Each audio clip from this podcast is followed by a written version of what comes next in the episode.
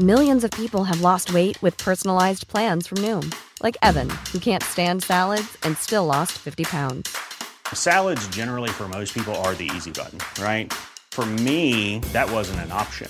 I never really was a salad guy. That's just not who I am. But Noom worked for me. Get your personalized plan today at Noom.com. Real Noom user compensated to provide their story. In four weeks, the typical Noom user can expect to lose one to two pounds per week. Individual results may vary. Heraldo Media Group presenta Sergio Sarmiento y Lupita Juárez. Información veraz y oportuna con un toque personal y humano. Por el Heraldo Radio, donde la H suena y ahora también se escucha.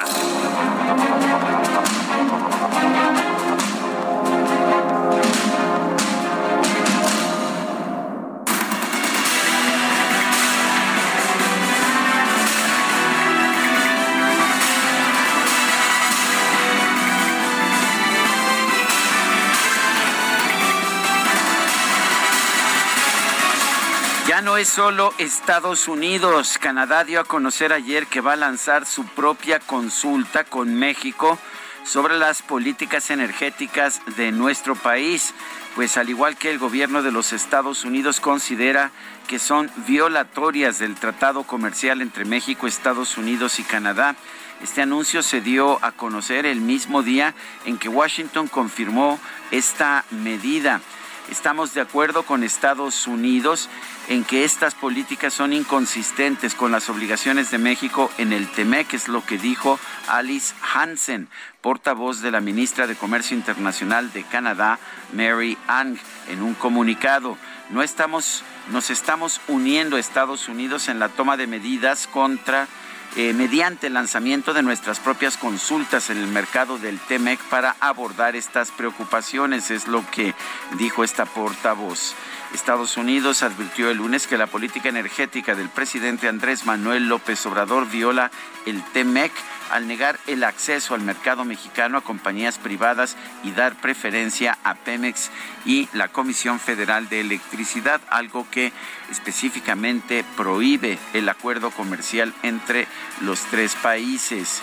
Al anunciar formalmente su solicitud de consultas al gobierno de México, la oficina del representante comercial de Estados Unidos citó violaciones a cuatro artículos contenidos en los capítulos de acceso a mercado, inversión y empresas paraestatales del acuerdo comercial pues que ha estado vigente desde el 2020, que firmó el propio presidente Andrés Manuel López Obrador, a pesar pues de que tiene cláusulas que prohíben que se dé un trato diferenciado a las empresas estatales. Vale la pena señalar que tanto el acuerdo comercial con Europa como el acuerdo comercial transpacífico que México ha firmado también tienen cláusulas similares de manera que empresas europeas o españolas, por ejemplo, podrían demandar también a México en este sentido. Lo mismo podría ocurrir con empresas asiáticas.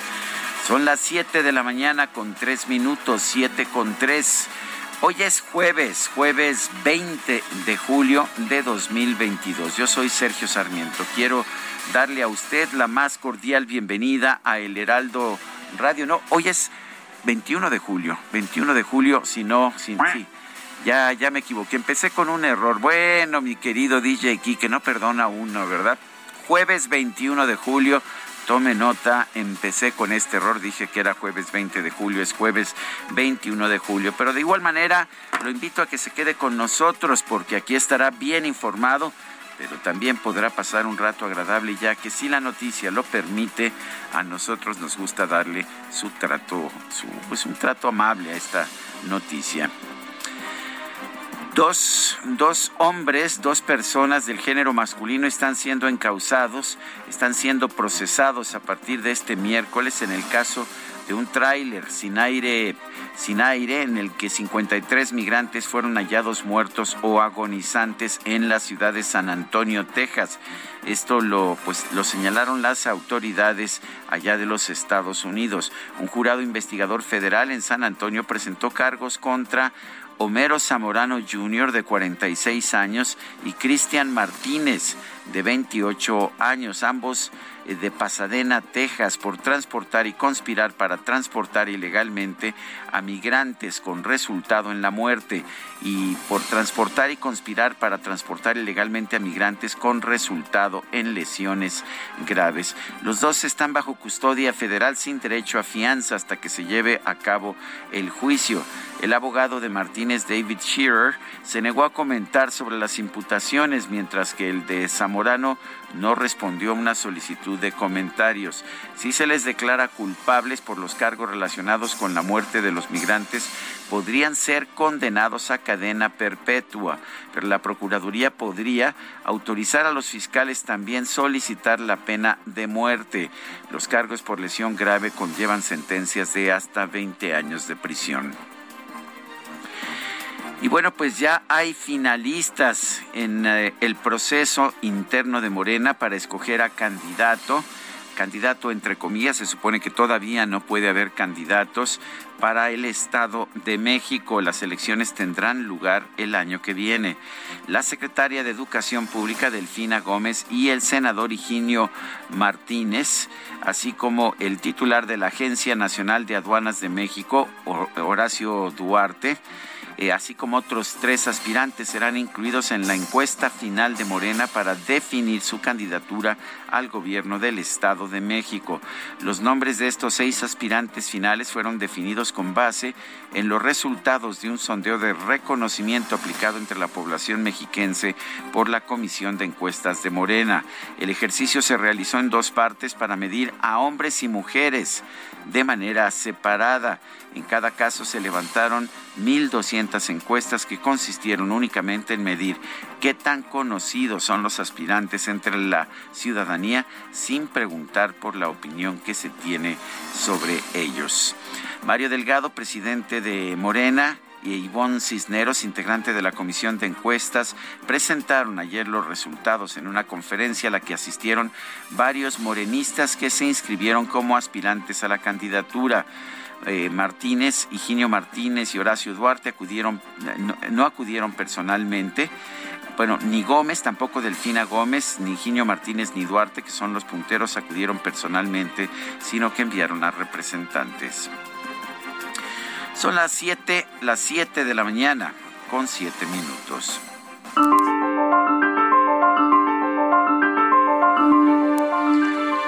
Y vamos a la frase del día.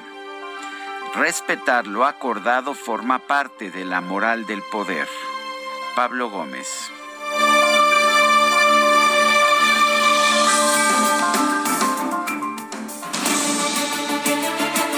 Vamos a las preguntas. Ayer preguntábamos, ¿viola la 4T el TEMEC al dar preferencia a la Comisión Federal de Electricidad y Pemex sobre sus competidores, nos dijo que sí 88.4%, que no 7.1%, no sabemos 4.6%. Recibimos 3.860 participaciones. La que sigue, por favor. Bueno, no deja de perseguirme desaforado este señor DJ Quique, pero bueno, aquí... Aquí aguantamos vara y ya tenemos lista la pregunta que ya coloqué en mi cuenta personal de Twitter arroba Sergio Sarmiento. ¿Debe México salirse del TEMEC para dar un trato privilegiado a Pemex y la CFE? Nos dice que sí el 6.5%, que no el 90.6%, no sabemos 2.9%. En 35 minutos hemos recibido 656 participaciones destacadas de El Heraldo de México.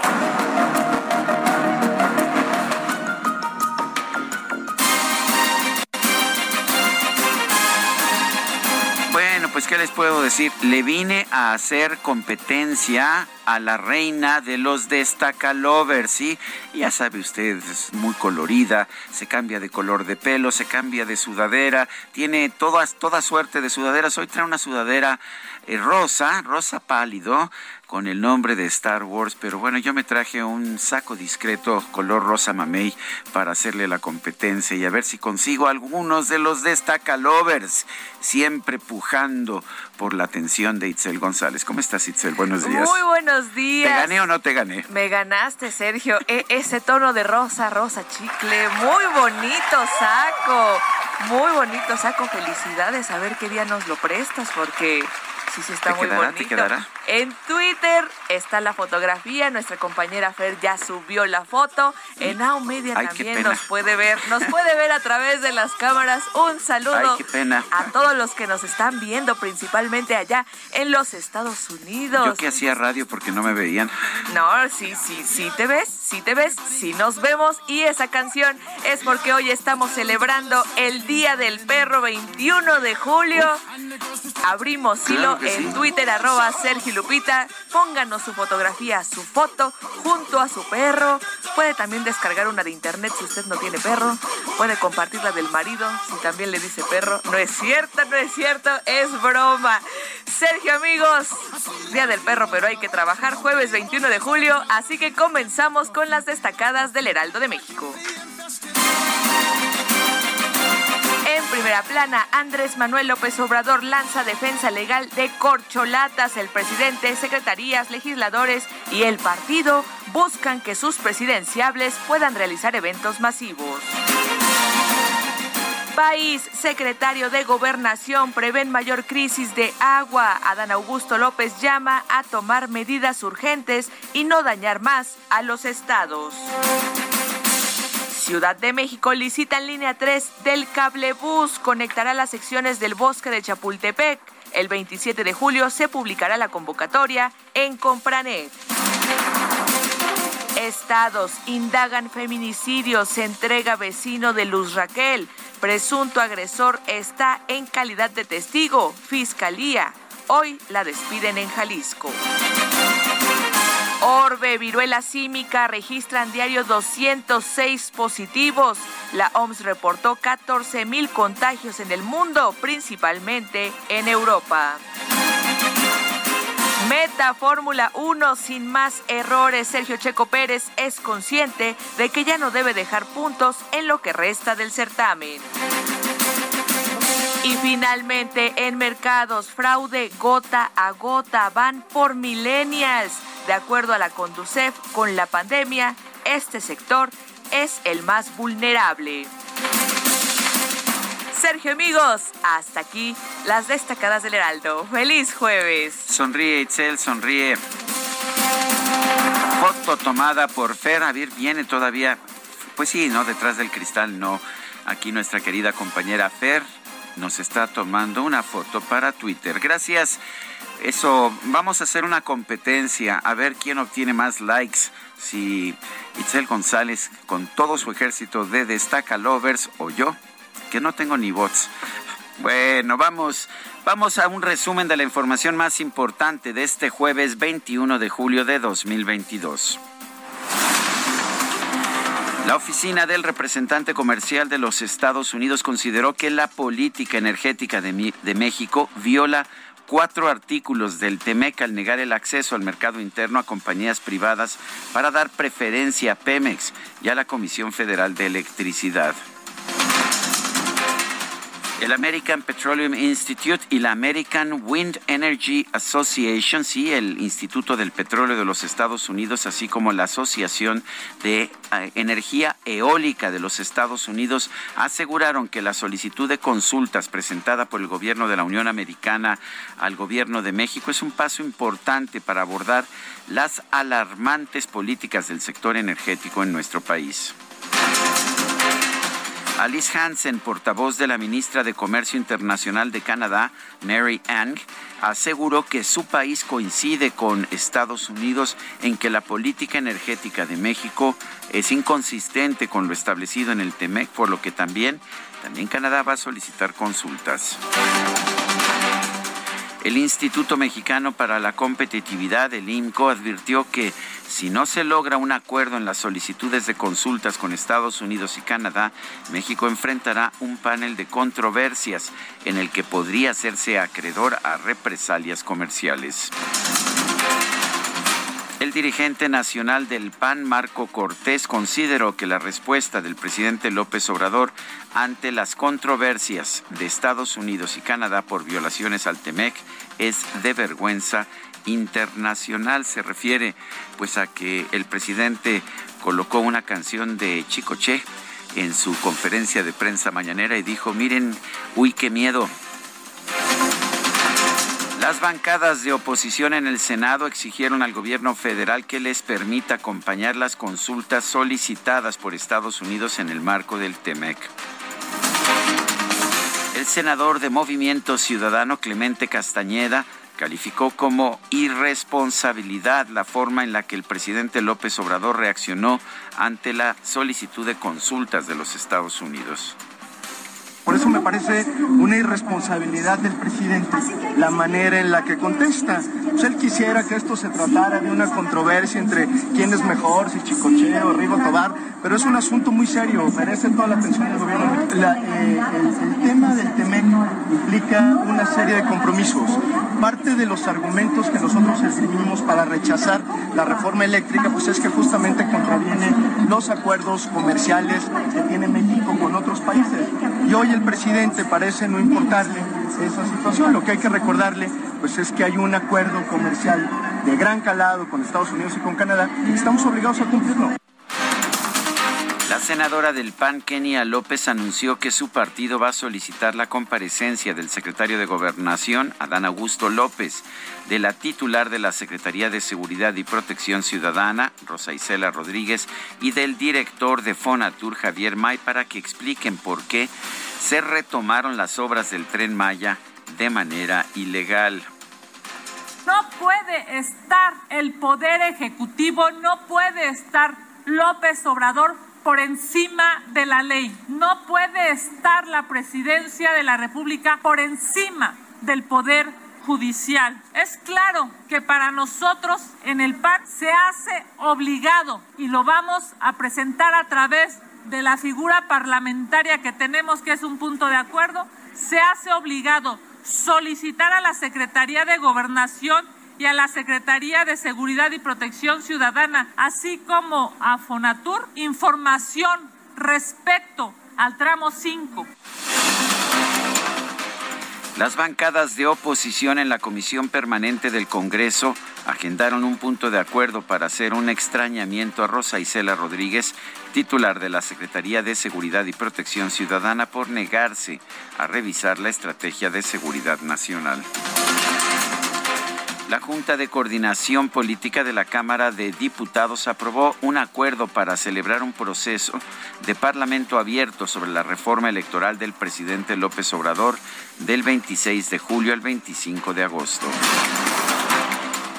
La Comisión de Quejas y Denuncias del Instituto Nacional Electoral rectificó las medidas cautelares impuestas a 30 militantes de Morena con las que ordenaba abstenerse de convocar, organizar o participar en eventos proselitistas como el 30 de junio pasado en el estado de Coahuila.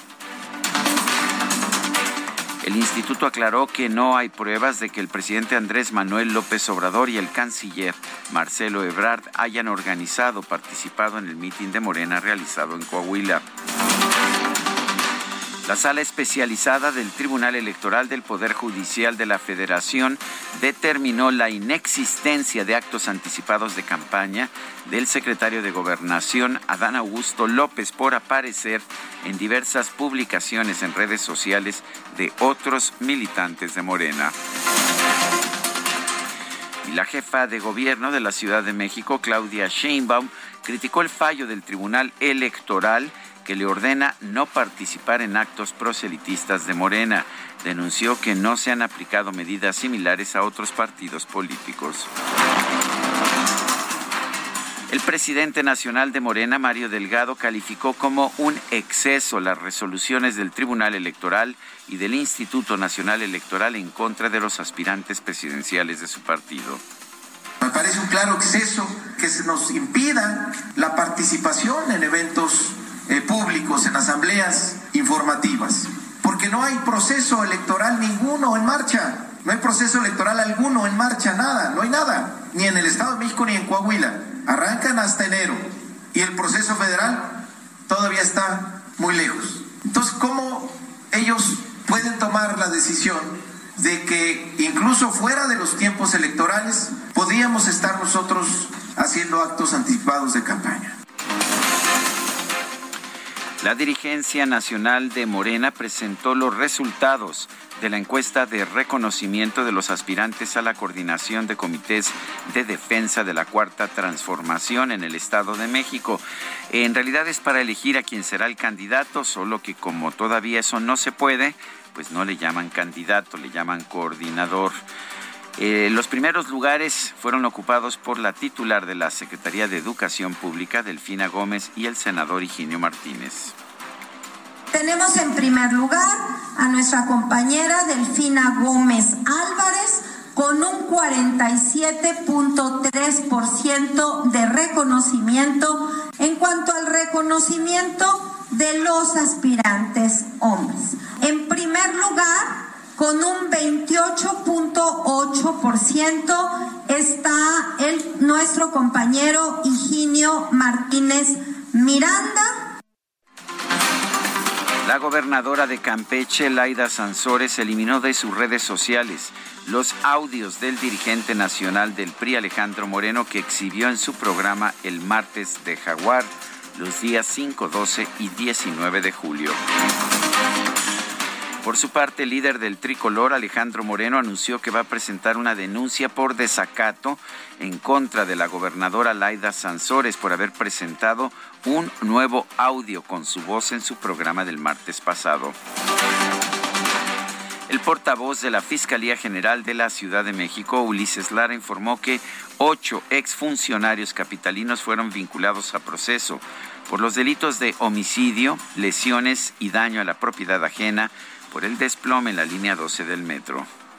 La Fiscalía General de Justicia de la Ciudad de México obtuvo de un juez de control el auto de vinculación a proceso para ocho personas por su probable participación en los delitos de homicidio, lesiones y daño a la propiedad, todos culposos. Las imputaciones realizadas por esta Fiscalía señalan que los exservidores públicos tenían una responsabilidad clara, indubitable, contaban con el nivel de mando, la expertise necesaria y un conocimiento amplio del tema en cuestión. Gabriel Regino, abogado de distintos exfuncionarios imputados por el desplome de la línea 12 del metro, denunció que un equipo de expertos contratados por el actual gobierno capitalino determinó que la construcción del proyecto fue adecuada. Los propios expertos contratados por este gobierno nos han dado la razón. La construcción fue adecuada. Es lo mismo que está pasando con DNB, la empresa noruega, a quien difamó el gobierno de la Ciudad de México, diciendo que tenía intereses y que no quiso seguir con su dictamen porque estableció la falta de mantenimiento e inspecciones como una de las causas de esa tragedia. El excomisionado de la Policía Federal, Facundo Rosas Rosas, logró un acuerdo reparatorio con la familia de Estela, la mujer que mató al atropellarla el pasado 27 de enero en la alcaldía Álvaro Obregón. El gobernador de Puebla, Miguel Barbosa, expresó su rechazo a los resultados de la encuesta nacional de seguridad pública urbana del INEGI, la cual ubica la capital de su estado como la séptima ciudad del país con mayor percepción de inseguridad. De ninguna forma aceptaré que Puebla capital sea más insegura, en los hechos más insegura que muchas ciudades del, del país. Yo no voy a mencionar a ninguna ciudad del país por respeto a esas ciudades, a esos estados y a sus gobiernos. Pero por favor, no me dejen, no me, no me digan, no me, o sea, lo que pasa en nuestra, en nuestra ciudad de Puebla contra lo que ocurre en muchísimas ciudades del país. La Secretaría de Salud Federal informó que en las últimas 24 horas se registraron 34.661 casos nuevos de COVID-19 en México, así como 107 muertes. Y en información deportiva, el Barcelona realizó la presentación oficial del delantero polaco Robert Lewandowski, procedente del Bayern Múnich. El Bayern München, que es el nombre en alemán, el Bayern de Múnich, que sería el nombre en español. Y las Águilas del América cayeron por marcador de 2 a 1 ante el Manchester City en un partido amistoso disputado en Estados Unidos.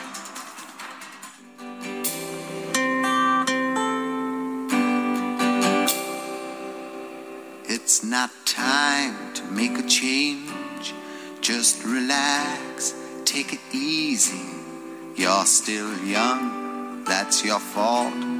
Hoy vamos a estar escuchando a Cat Stevens. Empezamos con esta que me llega muy, muy, muy a fondo, que se llama Father and Son, padre e hijo, y que revela cómo, pues a veces los hijos nos vamos haciendo como los padres y a veces fallamos en comunicarnos. Father and Son, Cat Stevens, el día de su cumpleaños, ya les doy más información en un momento.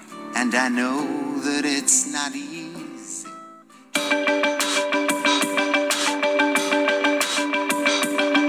Sergio Sarmiento y Lupita Juárez quieren conocer tu opinión, tus comentarios o simplemente envía un saludo para ser más cálida esta mañana. Envía tus mensajes al WhatsApp 55 20 10 96 47.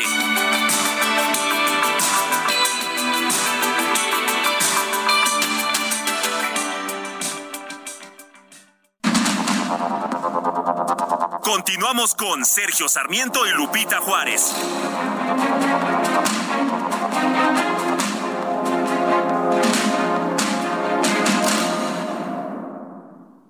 Emprendedores, consultores, proveedores e inversionistas que busquen expandir su visión de negocio, Expo Franquicias regresa a Guadalajara este 2 y 3 de septiembre. Modelos de franquicias más exitosos en una sola sede. Expo Guadalajara, única a nivel internacional. Estás a un clic, haz tu registro en www.expofranquiciasguadalajara.com.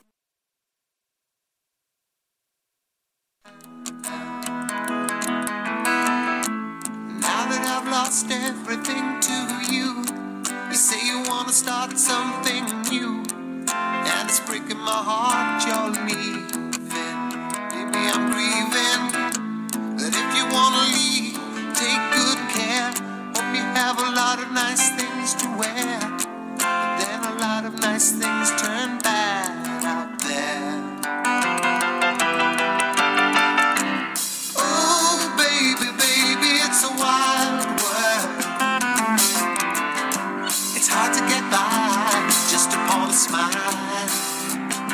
Estamos escuchando Wild World, mundo salvaje, mundo loco de Cat Stevens.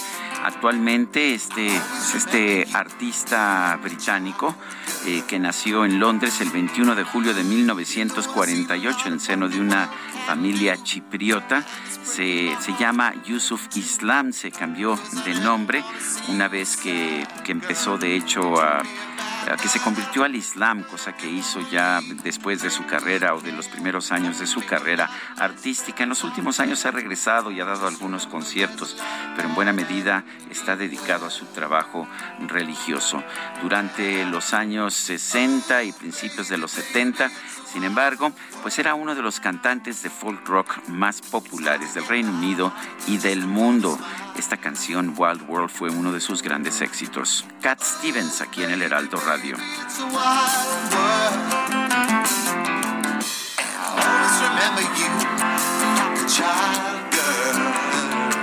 Y tenemos mensajes de nuestro público. Buenos días. Tras el episodio de Chicoche en la mañanera de ayer, debemos sentirnos genuinamente preocupados por la salud mental del presidente. No hay otra explicación para esa burla a nuestro principal socio comercial, sin medir las consecuencias para el país. Saludos de Jaime, fiel Radio Escucha. Nos dice Patricia desde Tequisquiapan. Buen, buen día, Sergio, ya jueves. Que tengamos un excelente día todos y a disfrutarlo. Los como siempre Patricia.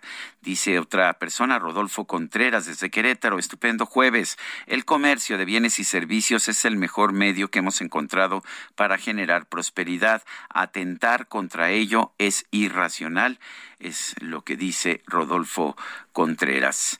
El Instituto Mexicano de Ejecutivos de Finanzas señaló que declarar como seguridad nacional, como un tema de seguridad nacional el tren Maya para pues evitar juicios e incluso para desacatar eh, juicios de amparo y no frenar la construcción del proyecto es una falta de seriedad e institucionalidad. Eso es lo que dice el IMEF. Vamos a conversar con Mario Correa, el presidente del Comité Nacional de Estudios Económicos del IMEF, este Instituto Mexicano de Ejecutivos de Finanzas. Mario Correa, gracias por tomar nuestra llamada. Eh, la primera pregunta, el presidente dice que no es desacato continuar construyendo el tren Maya. ¿Qué opinan ustedes en el IMEF?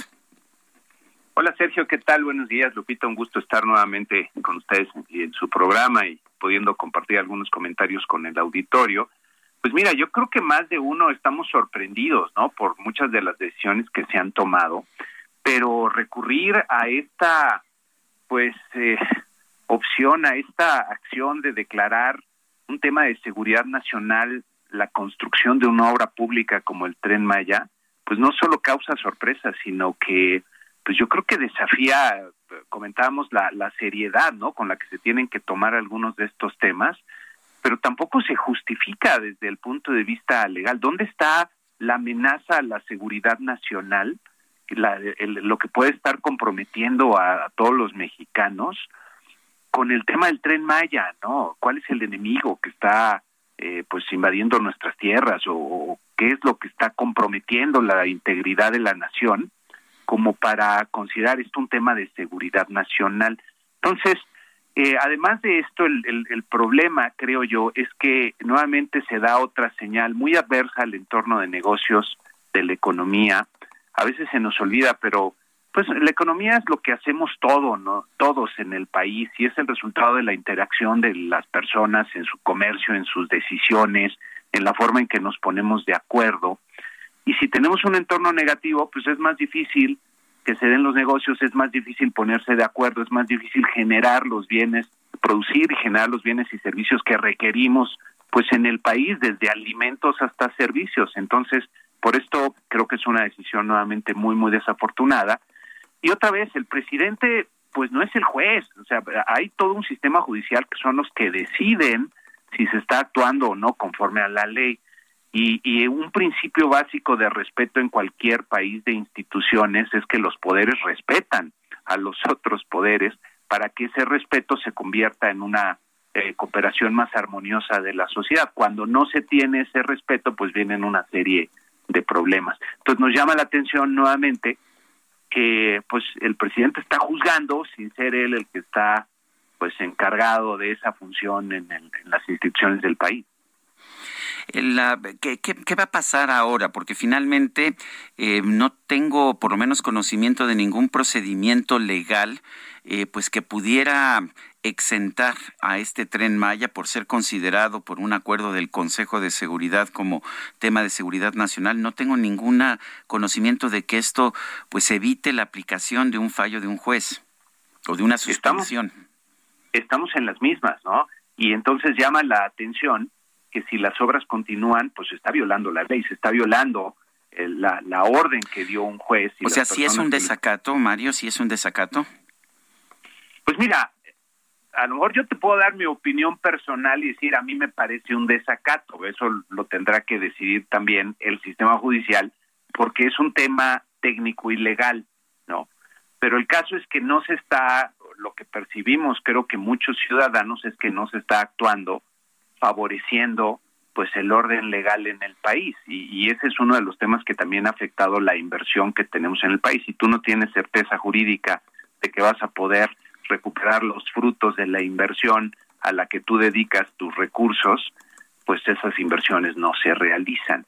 Entonces, nuevamente, es, es un tema que a lo mejor tendrá que decidirse en el sistema judicial y como ciudadanos podremos tener nuestra opinión personal, que puede o no eh, pues tener algún tipo de influencia o de impacto, pero también como inversionistas, y es lo que hay que entender, pues tú decides con tu bolsillo y con tu dinero, y si tú no ves claridad que haya las condiciones para poder hacer algo que sea útil para la sociedad con tus recursos, pues te vas a otro lado, ¿no? La gente está con el bolsillo, en este caso los inversionistas, tanto nacionales como extranjeros, y, creo que eso es lo que nos debe de, de preocupar. Y no es nada más este tema, estamos viendo ahorita que ya nuestros principales socios comerciales están denunciando que México no está cumpliendo aquello a lo que se comprometió.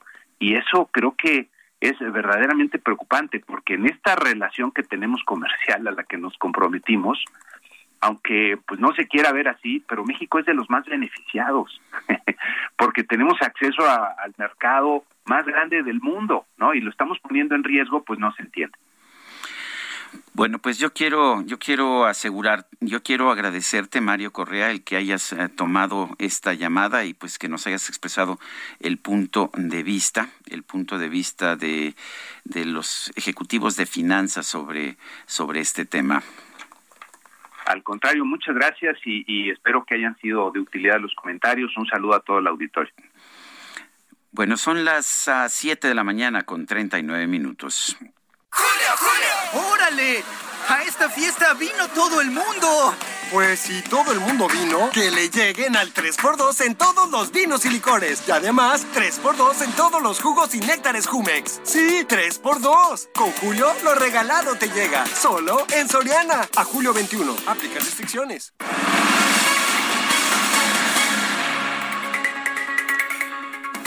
Bueno, y vamos a, seguir con este, con este tema. Hay un posicionamiento de la barra mexicana, el Colegio de Abogados hace en defensa de la independencia del Poder Judicial Federal.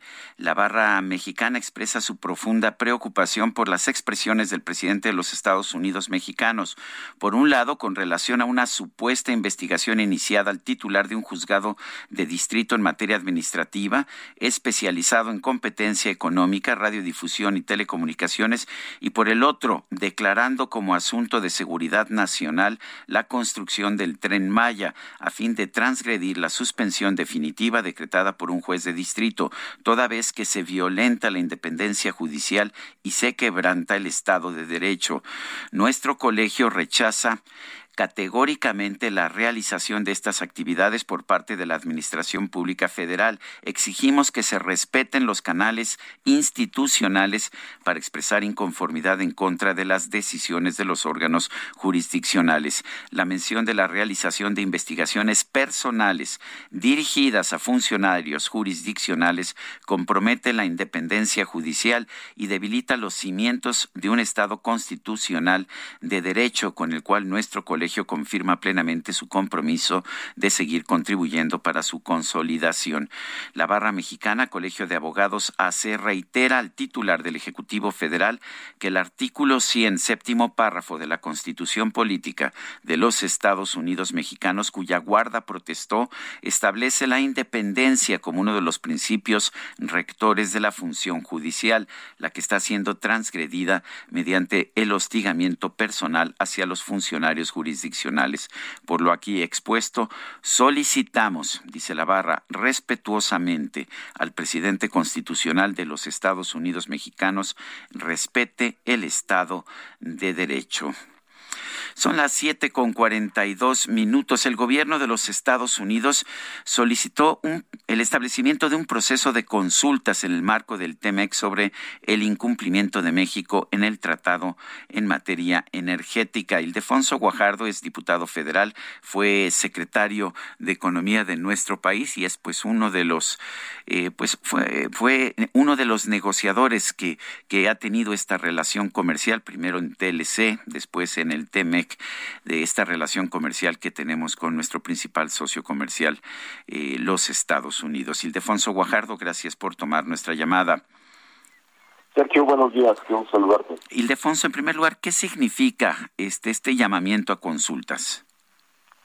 Pues mira, es, es, es, es la formalización del arranque de un proceso. O sea, no nos debemos sorprender haber llegado a esto durante más de un año Hemos recibido las visitas de John Kerry múltiples veces, ha venido el responsable de la Secretaría de Energía, ha estado aquí, han mandado cartas Catherine Tate, la embajadora responsable de la oficina comercial, de la negociación comercial, este, senadores republicanos y demócratas, congresistas. Pues bueno, esto es la conclusión de, de una escena que ya veníamos observando y que ayer, 20 de julio, inicia formalmente el proceso eh, rumbo o la posibilidad de instalar un panel de controversia Estado-Estado. Esto claramente entra ya formalmente.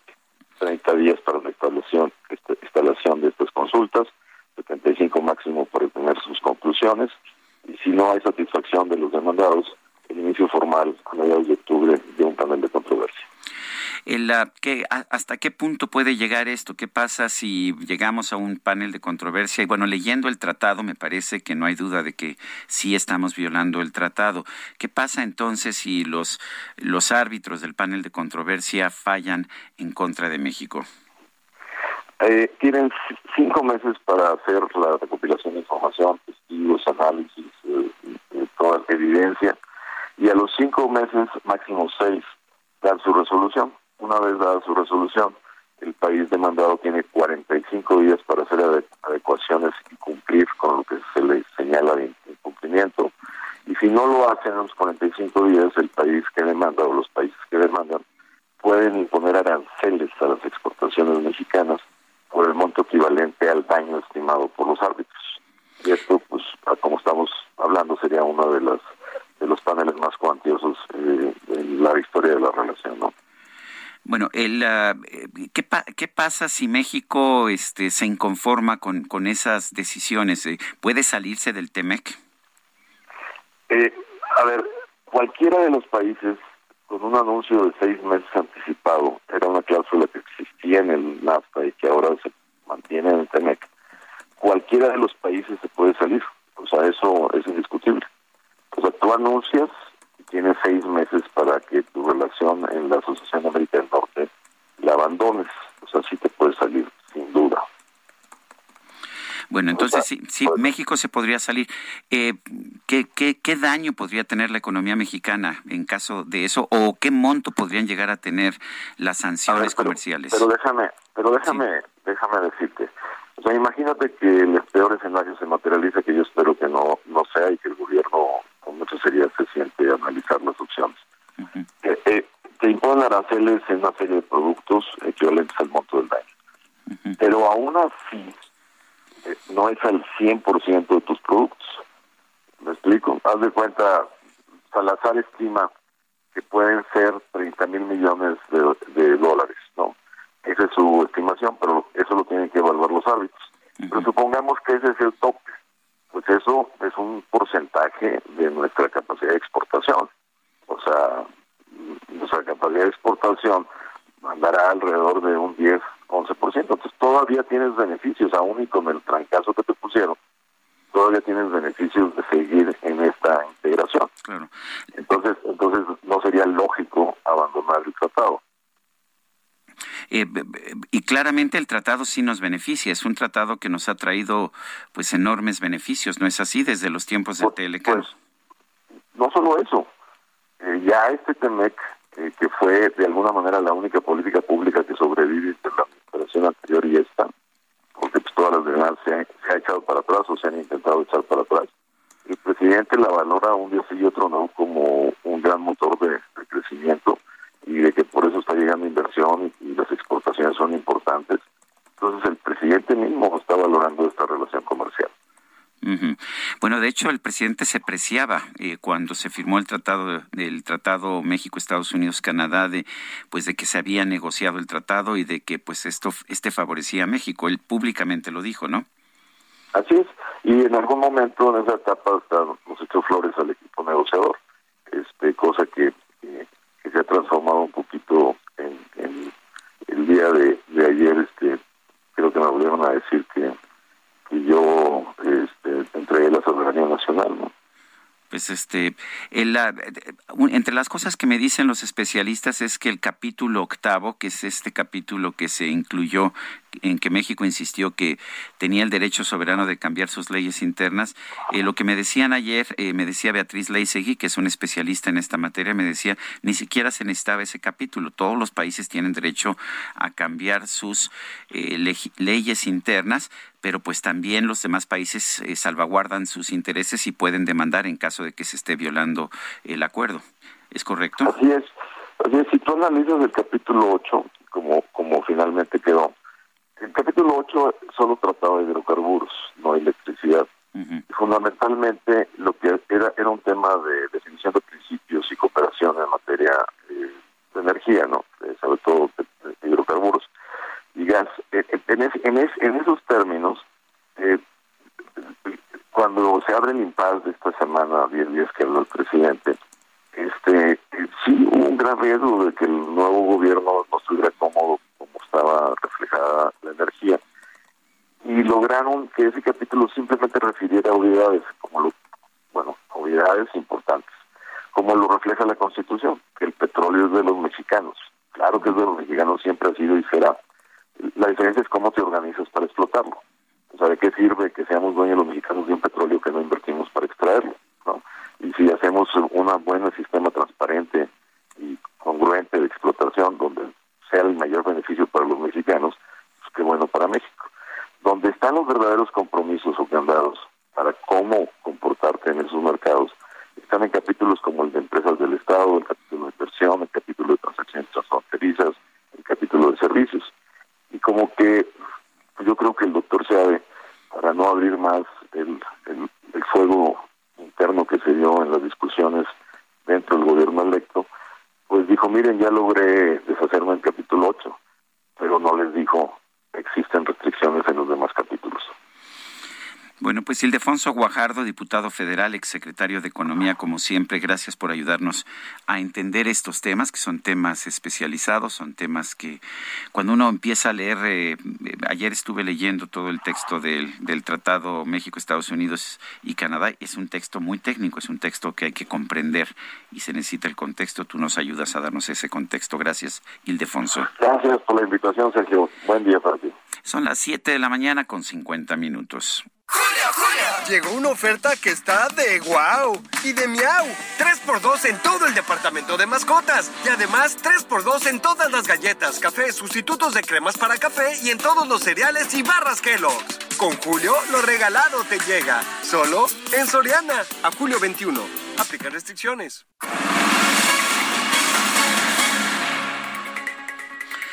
Bueno, vamos con Misael Zavala. La Comisión Permanente del Congreso debatió luego de que el gobierno estadounidense solicitó estas consultas de solución de disputas por la política energética de México en relación con el TEMEC. Misael Zavala nos tiene el reporte de esta discusión. Adelante.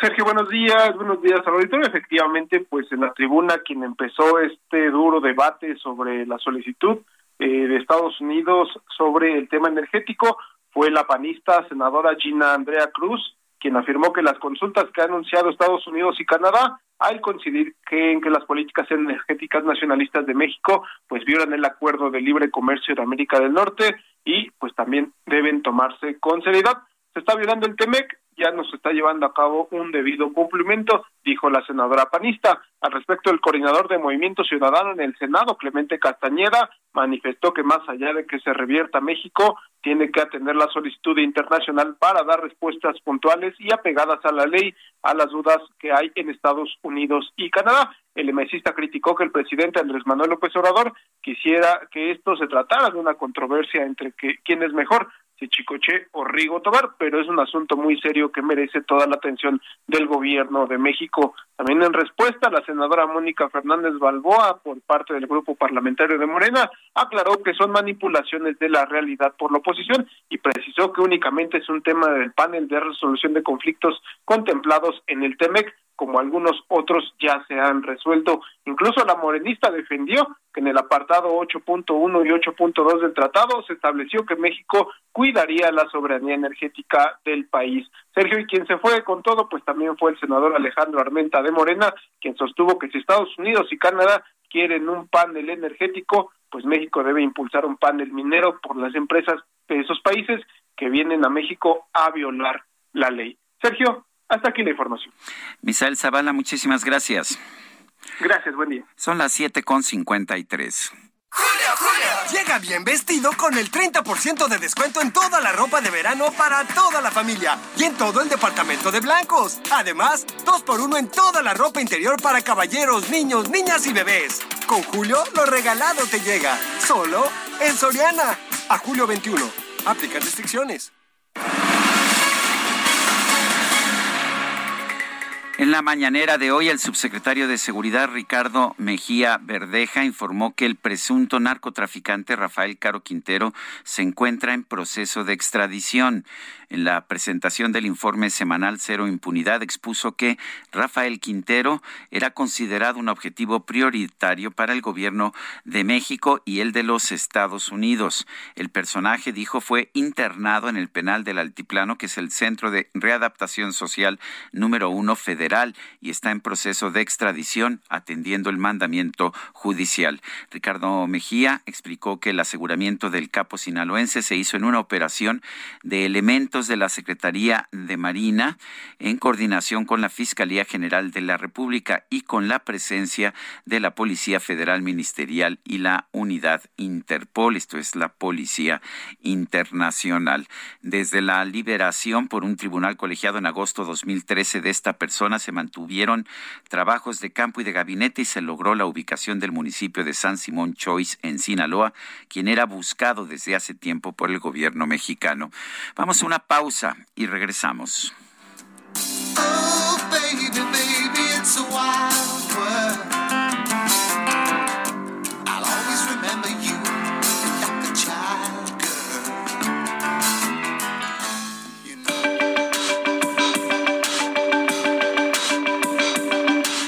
Sergio Sarmiento y Lupita Juárez quieren conocer tu opinión, tus comentarios o simplemente envía un saludo para ser más cálida esta mañana. Envía tus mensajes al WhatsApp 55 20 10 96 47.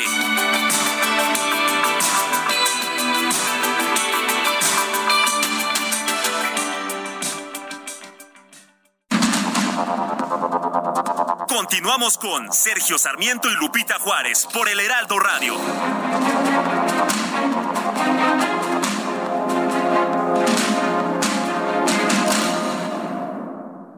Treinta años de abandono y la corrupción del Bronco nos dejaron en la peor crisis de movilidad. Pero tenemos un plan. Nuevo León y en menos de seis años vamos a hacer la inversión más grande en la historia. Nuevo León son nuevas líneas de metro, transmetros, un tren suburbano, la flotilla de autobuses ecológicos más grande del país y las carreteras que conectarán el norte con el sur. Esta es la movilidad que siempre debimos tener. Este es el nuevo Nuevo León. El gobierno del nuevo Nuevo León.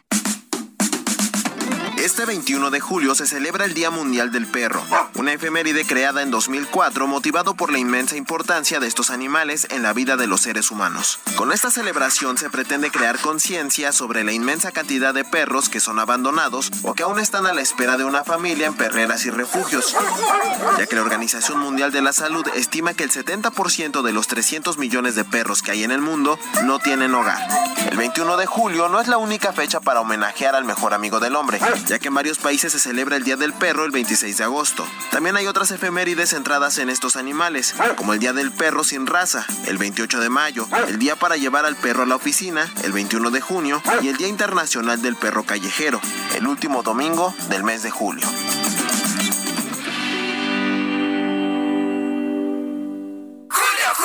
Ramos, a mí no me vas a engañar. Aquí algo huele muy mal. Pues para que huela bien, llégale al 3x2 en todos los desodorantes, talcos y fragancias. Y además, 20% de descuento en lavadoras y secadoras. Con Julio, lo regalado te llega. Solo en Soriana. A julio 21. Aplican restricciones.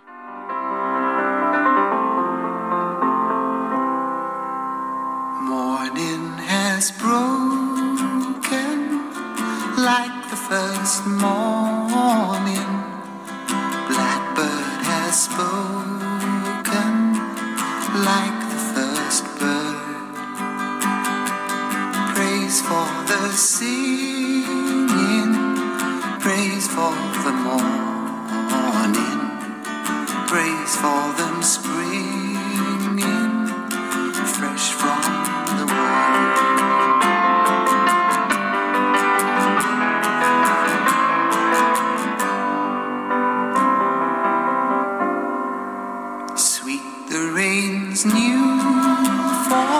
Seguimos escuchando música de Cat Stevens. Vamos a hacer una, vamos a hacer una confesión aquí. A Guadalupe Juárez no le gusta y cada año que trato de meter a Cat Stevens me dice, no, mejor vamos con y ya siempre hay alguien con quien ir, pero ahora estoy aprovechando que mi queridísima Guadalupe anda de vacaciones y creo que ni siquiera nos está escuchando porque anda en otro uso horario. Bueno, pues ahora sí estoy compartiendo con ustedes la música de Cat Stevens que a mí en lo personal me gusta mucho. Esto se llama Morning Has Broken ha, empezado la mañana. Mine is the sunlight, mine is the. Tenemos, mensajes de nuestro público y los tenemos tanto en en Twitter como pues aquí a través de nuestro WhatsApp. Nuestro número es el 55 2010 96 47. Me voy rápido a los comentarios de WhatsApp en nuestra cuenta de Twitter que es arroba Sergio y Lupita. Dice Dagoch. Sergio, como siempre, muy guapo y elegante y todo, pero Pixelito, o sea, Itzel González, es la reina de los destacalovers. Postdata, mi hija tiene la misma sudadera. No, pues bueno, ya se pusieron de acuerdo. Dice el Talas 43, harta elegancia la de Francia, de don Sergio. Dice Luigi Arviso, eh, sin duda un color muy elegante, amo ese color. Las damas lo aman. Bueno, y los ajedrezes también, ¿eh? Estoy absolutamente convencido. Dice Ricardo, y la más hermosa de esa cabina, ¿dónde está Lupita? Pues anda de vacaciones. Y así son algunos de los mensajes de las respuestas que tenemos en nuestra cuenta de Twitter, que es arroba Sergio y Lupita. En WhatsApp, algunos de los uh, comentarios de nuestro público. Dice, después de que indebidamente movilizó al ejército, dijo que el pueblo lo pedía y mayoriteó en el Congreso. Hace 200 años, Agustín de Iturbide fue coronado emperador de México. Sergio, cualquier semejanza con la actualidad es más que coincidencia. Alejandro Sea Olivares.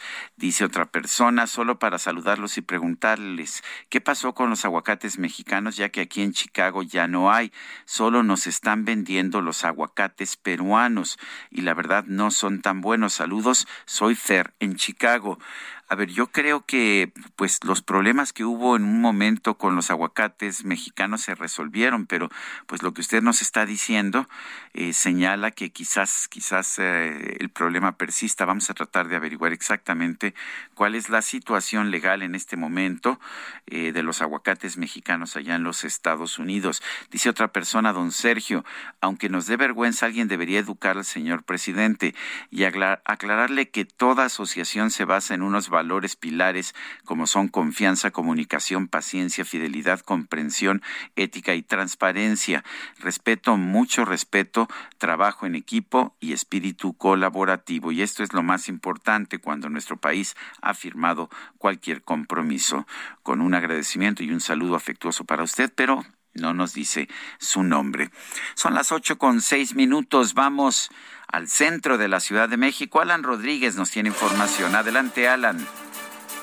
Sergio, amigos, muy buenos días. Nos encontramos en estos momentos en el centro de la Ciudad de México, frente al edificio de gobierno capitalino. En este punto tenemos una manifestación por parte de varios colectivos feministas, quienes están solicitando la liberación de tres de sus compañeras, quienes fueron detenidas el pasado 15 de abril durante la liberación de las oficinas de la Comisión Nacional de los Derechos Humanos. Debido a esta situación, ya se están registrando algunas pintas en los arcos del edificio de gobierno y por ese motivo ya tenemos la presencia muy fuerte por parte de la policía capitalina quienes están intentando evitar esta pinta, sin embargo, pues el, el grupo de feministas se han distribuido y han comenzado ya a realizar este tipo de actos vandálicos a lo largo de esta manifestación que le repito se trata para exigir la liberación de tres de sus compañeras acusadas de narcomenudeo detenidas durante la liberación de las oficinas de la Comisión Nacional de los Derechos Humanos de la calle República de Cuba. Por lo pronto, el reporte que tenemos. Gracias, Alan Rodríguez. Continuamos al pendiente. Muy buen día. 8 con 8. El pronóstico del tiempo con Sergio Sarmiento y Lupita Juárez.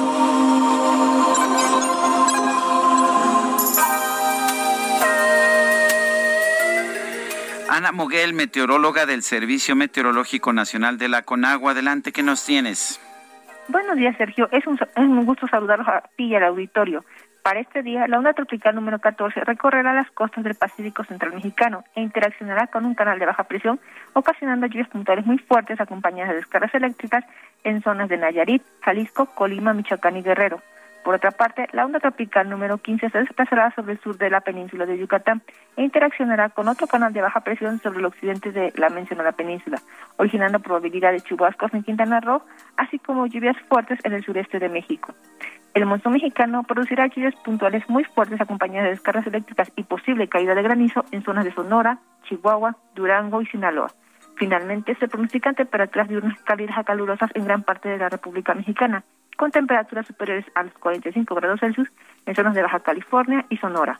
En cuanto al Valle de México, se pronostica cielo parcialmente nublado y ambiente fresco durante la mañana. Por la tarde, el ambiente será cálido y tendremos un incremento en la nubosidad, con intervalos de chubascos acompañados de descargas eléctricas en el Estado de México y lluvias aisladas en la Ciudad de México. En cuanto a las temperaturas, para la Ciudad de México se pronostica una temperatura máxima de 27 a 29 grados Celsius y una mínima para mañana de 13 a 15 grados Celsius. Para la capital del Estado de México, una temperatura máxima de 22 a 24 grados Celsius y una mínima para mañana de 8 a 10 grados Celsius. Este es mi reporte, Sergio. Regresamos con ustedes. Ana Moguel, muchísimas gracias. Gracias. Bueno, en otros temas, eh, eh, lamento de hecho informarle que pues que ha fallecido, ha fallecido una leona en el santuario del santuario Black Jaguar. ¿Se acordará usted de este de este santuario que pues que supuestamente debía proteger a, los felinos, pero que finalmente no lo, no lo hacía. El presidente de la Asociación de Zoológicos, Criaderos y Acuarios de México, Ascarma, Ernesto Zazueta, informó que una leona murió en las instalaciones del santuario Black Jaguar White Tiger en el Ajusco, en la alcaldía Tlalpan de la Ciudad de México, situación que se dio porque no recibió la atención médica necesaria. La muerte les fue notificada la noche del martes en el sitio aún permanecen varios felinos porque las autoridades solo trasladaron a ocho de ellos y a catorce monos al zoológico de Chapultepec, pero en el predio se encontraron 177 criaturas. Como lo dimos a conocer desde un inicio, dijo Zazueta de esta asociación, la mayoría de los 177 grandes felinos hallados en el lugar se encontraban en un estado de salud muy delicado y requerían además de alimento y agua, atención médica especializada inmediata. Hace 17 días acudieron al lugar inspectores de la Procuraduría Federal de Protección al Ambiente, de la Profepa, tras la denuncia penal que se interpuso el pasado 24 de junio en contra de la Fundación Black Jaguar por maltrato y abandono de fauna silvestre. Sin embargo, solo se, se autorizó el traslado de los monos y algunos grandes felinos. Todos los demás quedaron resguardados en el predio y sin la ayuda de médicos para atenderlos de sus padecimientos. Y bueno, pues finalmente ocurrió lo que tenía que ocurrir ante esta negligencia. Ahora ya de las autoridades, claro, la negligencia empieza con los dueños originales de este este supuesto santuario, pero a ver, la, la Profepa ya ha tenido control de ese lugar desde el pasado 24 de junio y pues ciertamente no deberíamos estar viendo esta muerte eh, o estas muertes como la de esta leona que acaba de fallecer. Son las 8 de la mañana con 12 minutos. Llegó una oferta apantallante. Pantalla LG de 55 pulgadas 4K Smart TV a solo 9,990 pesos. Y además, 3x2 en todos los shampoos y acondicionadores Caprice, Bert, Fructis y Elvis. Con Julio, lo regalado te llega. Solo en Soriana. A julio 21. Aplican restricciones. El Químico Guerra. Con Sergio Sarmiento y Lupita Juárez. Químico Guerra, ¿qué nos tienes esta mañana? Adelante.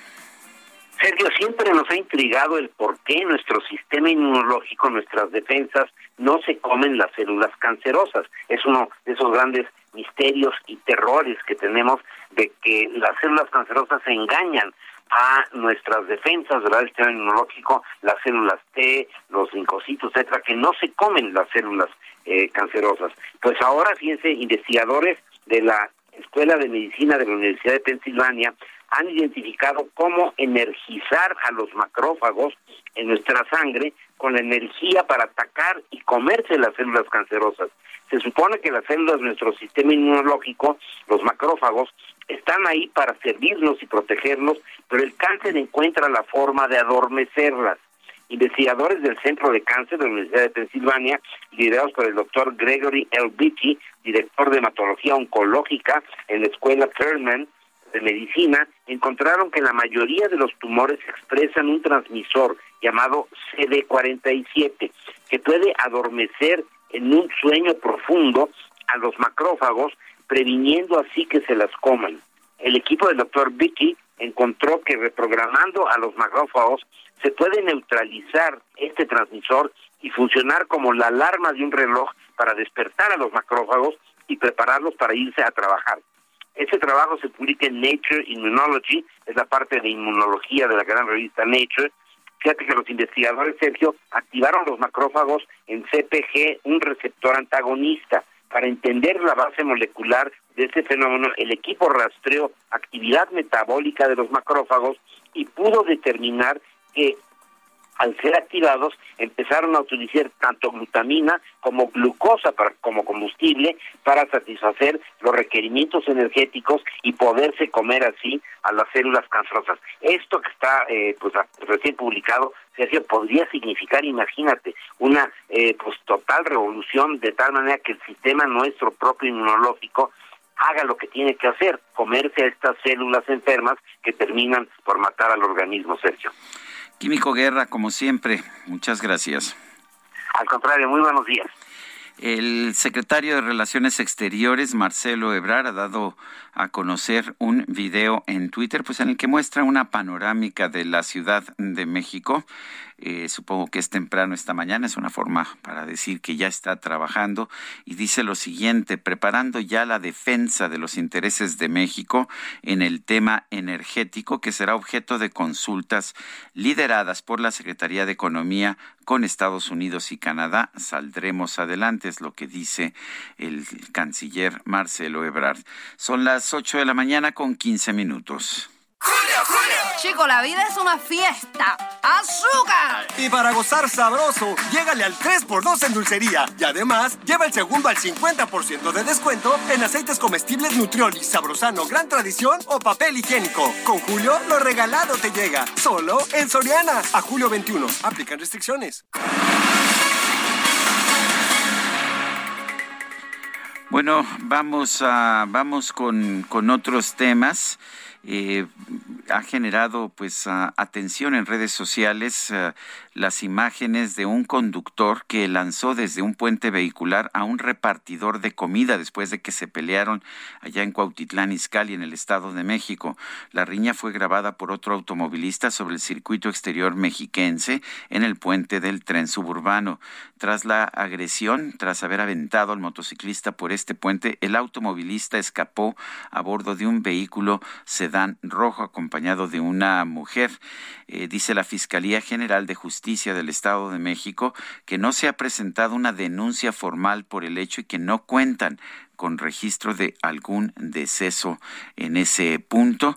Eh, es bastante dramática, de hecho, la imagen, la imagen que se dio a conocer a través ah, de redes sociales.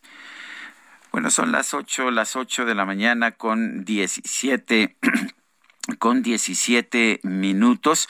Quiero recordarle a usted nuestro número de WhatsApp. Recuerde usted que nos gusta saber lo que usted piensa, cuáles son sus opiniones acerca de lo que hacemos.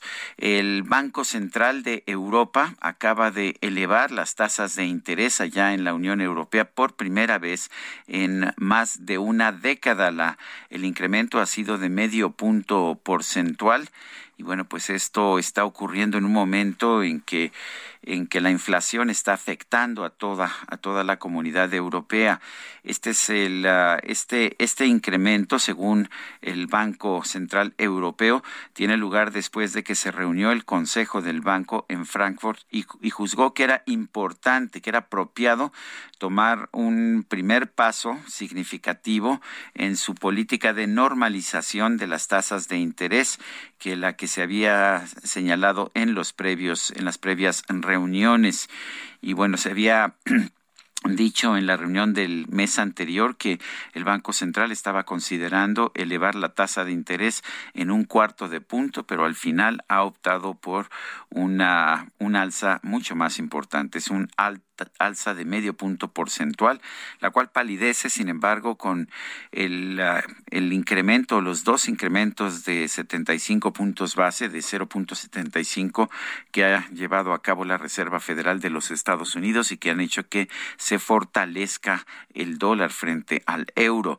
Hoy vale menos el euro que el dólar, cosa pues que no había pasado nunca en la historia.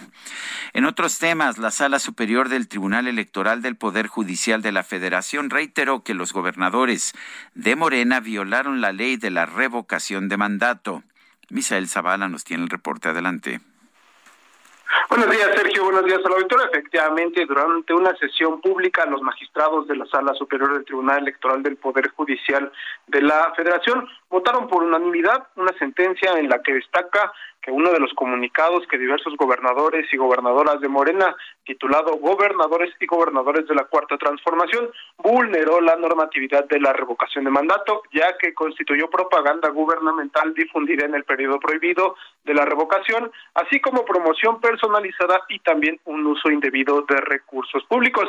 Esta definición se da en contra de la jefa de gobierno de la Ciudad de México, Claudia Sheinbaum, así como pues titulares de 17, 17 gubernaturas eh, todas ellas emanadas del partido político Morena, quienes difundieron en sus cuentas de Twitter y Facebook un comunicado en apoyo al presidente de la República durante el periodo de veda de la revocación de mandato que se realizó en abril pasado. Y es que hace unos días, Sergio, la sala regional especializada del tribunal determinó que los anterior constituyó difusión de propaganda gubernamental durante el periodo prohibido de revocación, también una promoción personalizada y una vulneración al principio de imparcialidad y uso indebido de recursos públicos para promocionar al presidente Andrés Manuel López Obrador. Esta difusión de la propaganda gubernamental se realizó debido a que los servidores públicos exaltaron logros del presidente López Obrador y se hizo referencia a diversos programas y acciones de su gobierno, lo cual pues actualiza los elementos de una infracción.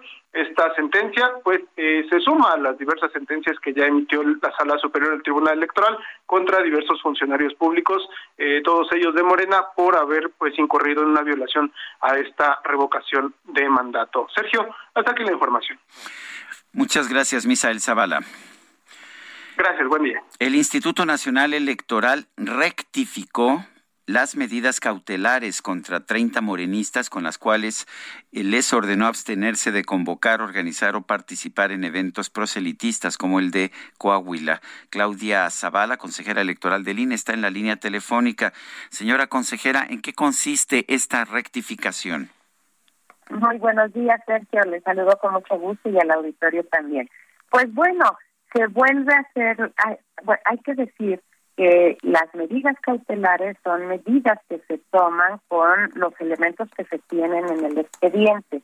Y esta la primera medida cautelar que se dictó, la tutela preventiva también que se dictó, pues fue con lo que teníamos en ese en el momento eh, en el expediente y con una visión abarcadora para que ese tipo de eventos no se siguieran realizando porque había posibilidades preliminares, visos de que fueran ilícitos y se vinculó a 30 servidores y servidoras públicas eh, que eh, estaban eh, involucrados en, en, en, actos, en actos generales. Ahora lo que hicimos fue, a partir de que la sala superior nos señaló que había que revisar si se confirmaba o no la tutela, la medida cautelar, lo que hicimos fue revisar con ya más elementos que hay en el expediente, si asistieron o no asistieron a ese, a ese evento. Respecto de las personas que asistieron, se confirmó la procedencia de la medida cautelar. Y respecto de las personas que no asistieron, entonces se dijo que no había elementos para el dictado de la medida cautelar. En eso consistió el cambio, Sergio y Auditorio. Bueno, entonces, eh, en, lo fundamental no se cambian las medidas cautelares. No, no, no, se sigue señalando eh, que ahorita, por el momento y hasta que se resuelva el fondo del asunto, hay que abstenerse de participar, de organizar, de convocar y de asistir y realizar este tipo de eventos como los del denunciado en Coahuila, que ya había tenido un referente en el Estado de México, en el que había posicionamientos eh, proselitistas, eh, donde se vinculaban pues tanto el proceso eh, electorales próximos como son gubernatura en el Estado de México, gubernatura en Coahuila, y donde también participaban personas que habían expresado su intención de, de participar activamente en el proceso electoral federal para una, la candidatura presidencial. Así que sigue sosteniéndose eso por el momento hasta que la, el Tribunal Electoral resuelva en el fondo si este tipo de actos se vale o no se vale dentro de nuestro diseño en el sistema electoral, sigue eh, subsistiendo esta medida y lo único que hicimos fue excluir a las servidoras y los servidores eh, públicos que tenemos evidencia que no asistieron, que habían estado integrados en la anterior medida cautelar. Claudia Zavala, consejera electoral del INE, gracias por tomar nuestra llamada. Muchísimas gracias, Sergio. Que tengan todas y todos muy buen día. Gracias a usted, Claudia. Son las 8 de la mañana con 24 minutos. Nuestro número para que nos mande mensajes de WhatsApp es el 55 2010 9647. Regresamos. Blackbird has spoken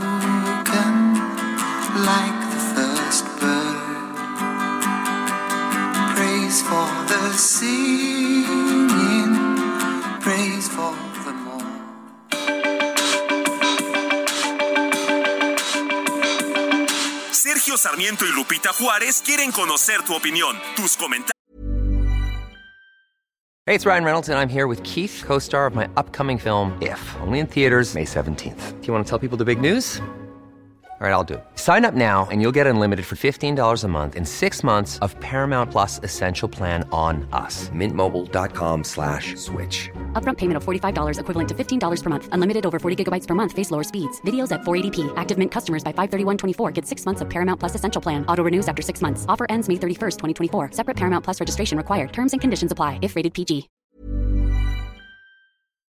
O simplemente envía un saludo para hacer más cálida esta mañana. Envía tus mensajes al WhatsApp 55 20 10 96 47.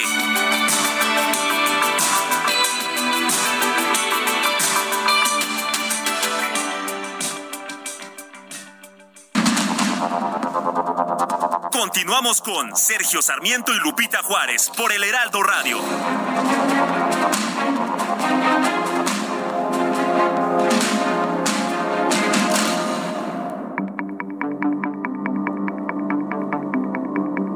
Jaque Mate con Sergio Sarmiento.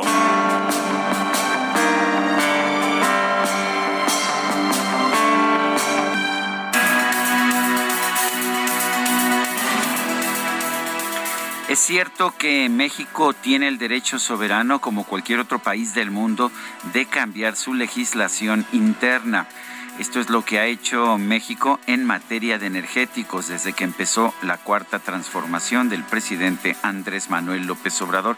Pero también es verdad que los países signatarios de acuerdos internacionales con México, como Estados Unidos y Canadá, en el caso del TEMEC, tienen derecho también imponer sanciones en contra de México cuando las modificaciones de la ley en nuestro país violan los términos del tratado comercial.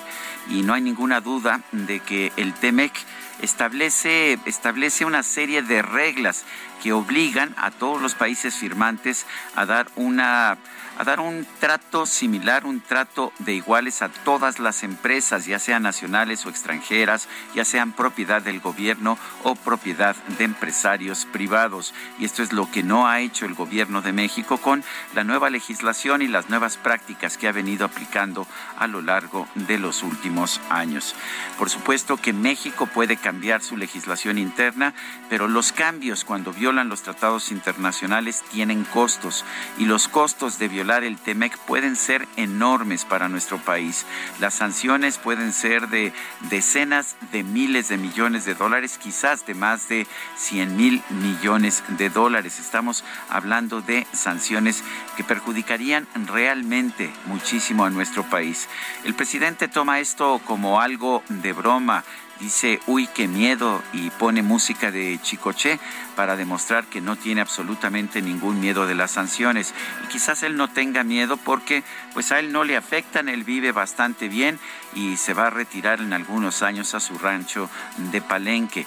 Quienes tendrán que pagar estas sanciones somos los ciudadanos mexicanos y tener que cubrir un costo de cientos o de decenas de miles de millones de dólares por un capricho presidencial me parece muy injusto para los mexicanos.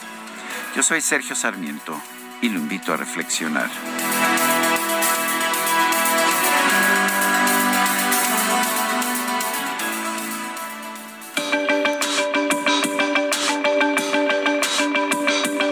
Para Sergio Sarmiento, tu opinión es importante.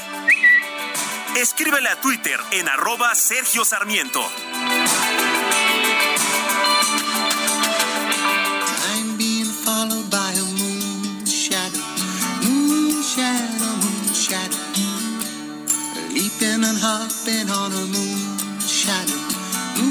Shadow, shadow.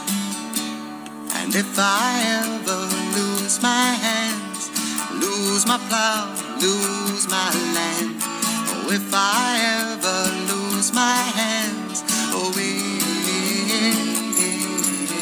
I won't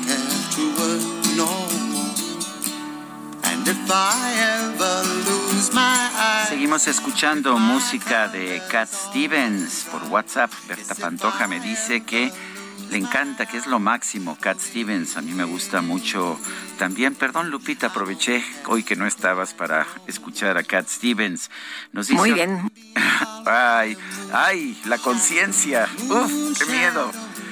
La conciencia, la mala conciencia me traiciona. Espero que ustedes no hayan escuchado lo que yo acabo de escuchar.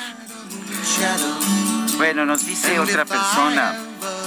Hola Sergio, buenos días, te saluda Juan. Quisiera opinar que más que burla es una inseguridad para el país tener a un presidente que en realidad no le importa el bienestar del país, él tiene sus propios intereses, a él le importa su reforma eléctrica, el tren Maya y su refinería sin funcionamiento.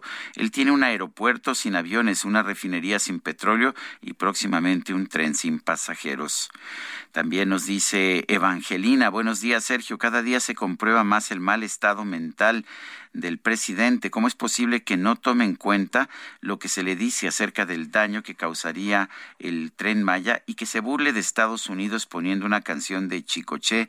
Uy, qué miedo. ¿Qué no pensará el daño que le hace a nuestro país con esas salidas tan estúpidas? Es Evangelina quien nos, ah, quien nos da esta, pues estas reflexiones. Bueno, son las ah, 8 de la mañana, 8 de la mañana con 35 minutos. Le recuerdo, le recuerdo nuestro número de WhatsApp. Este es el ah, 55 2010 96 47 sobre la decisión del gobierno de Canadá de sumarse a la solicitud de consultas de los Estados Unidos sobre la política energética de México, el presidente López Obrador señaló que es un procedimiento establecido en el TEMEC al cual se ha recurrido en cinco ocasiones. Vamos a escuchar lo que dijo el presidente. Eh, en primer lugar, es un procedimiento que está establecido en el tratado. Se ha recurrido a este procedimiento, si mal no recuerdo, en cinco ocasiones. lo ha hecho Estados Unidos en contra de Canadá, Canadá en contra de Estados Unidos, México y Canadá en contra de Estados Unidos y ahora eh, Estados Unidos y Canadá en contra de México. O sea, es un procedimiento que se contempla en el tratado. Es una consulta acerca de políticas que se presumen eh, contravienen lo establecido en el tratado. Hay un plazo para dar respuesta a esas consultas de un poco más de 70 días. Y luego si no hay acuerdo se eh, va a paneles internacionales bueno, el presidente está señalando correctamente cuál es el procedimiento. No señaló que este, estas consultas son mucho más importantes por los montos involucrados. México, según uh, esta, estas consultas, según esta queja por parte de los Estados Unidos, es que ha hecho caso omiso de lo que determina el Tratado México-Estados Unidos-Canadá en materia energética al dar preferencia indebida a, pues a los dos monopolios nacionales que son Pemex y la Comisión Federal de Electricidad. Canadá se está uniendo también a estas consultas. El presidente de Morena, Mario Delgado, advirtió que irán hasta donde tope con contra las medidas del INE en, contra del partido o para combatir las medidas del INE en contra del partido y los presidenciables. Elia Castillo nos tiene el reporte. Elia, adelante. ¿Cómo, estás? ¿Qué nos tienes? Muy buenos días, Sergio. Te saludo con gusto a ti el auditorio. Bueno, pues te comento que el dirigente nacional de Morena, Mario Delgado, pues advirtió que irán hasta donde tope con las sanciones impuestas por el Instituto Nacional Electoral y confirmadas por el Tribunal Electoral del Poder Judicial de la Federación al partido y a servidores públicos, entre ellos los presidenciables, para abstenerse de organizar, convocar y realizar en cualquier lugar del territorio nacional eventos similares a las asambleas informativas que realizó Morena en el Estado de México y en Coahuila. Lo anterior, justamente, Sergio, en respuesta a la sentencia del Tribunal Electoral del Poder Judicial de la Federación, que respaldó estas medidas cautelares y la tutela preventiva emitida por el INE a servidores públicos y dirigentes de Morena para que no realicen, organicen y participen en actos como estos que fueron realizados en estas dos entidades. Justamente ayer la Comisión de Quejas y Denuncias del INE pues volvió a confirmar estas sentencias.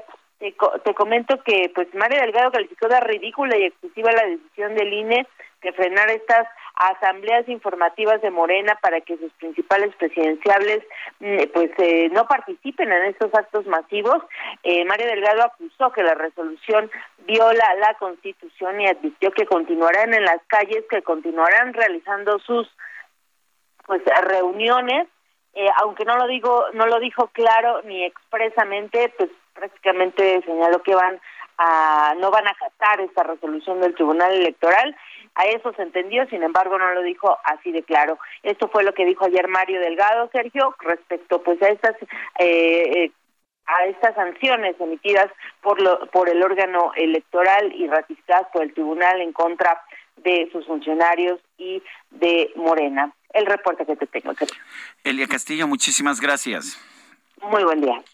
La jefa de gobierno de la Ciudad de México, Claudia Sheinbaum, afirmó que las medidas cautelares del INE atentan contra la libertad de expresión. Carlos Navarro nos tiene el reporte. Adelante, Carlos. Buenos días, Sergio. Te saludo con gusto a ti y al auditorio y te comento que las medidas cautelares te obligan a abstenerse de organizar, convocar o realizar eventos como los que Morena realizó en pasados en Coahuila o el Estado de México atentan contra la libertad de expresión. Así lo aseguró la jefa de gobierno Claudia Sheinbaum quien dijo que el Instituto Nacional Electoral quiere replicar el macartismo. Escuchemos. Se limita a lo que es la libertad de expresión. Además, con su esta cosa que quieren hacer su lista negra, como la del macartismo. O sea, el INE ya quiere hacer su lista negra de, del macartismo. Se contradice completamente con la libertad de expresión. Entonces, pues obviamente no estamos de acuerdo, hay que acatar de todas maneras las medidas que establece el tribunal, pero dice actos similares.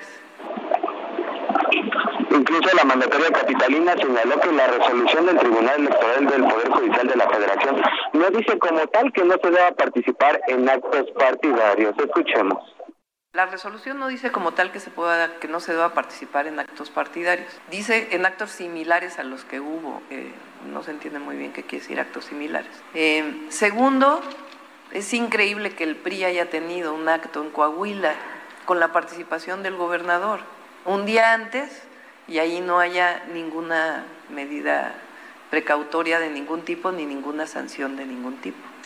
Entonces, pues eh, nuevamente para no perder la costumbre, eh, se está haciendo una resolución totalmente parcial, porque a unos sí y a otros no.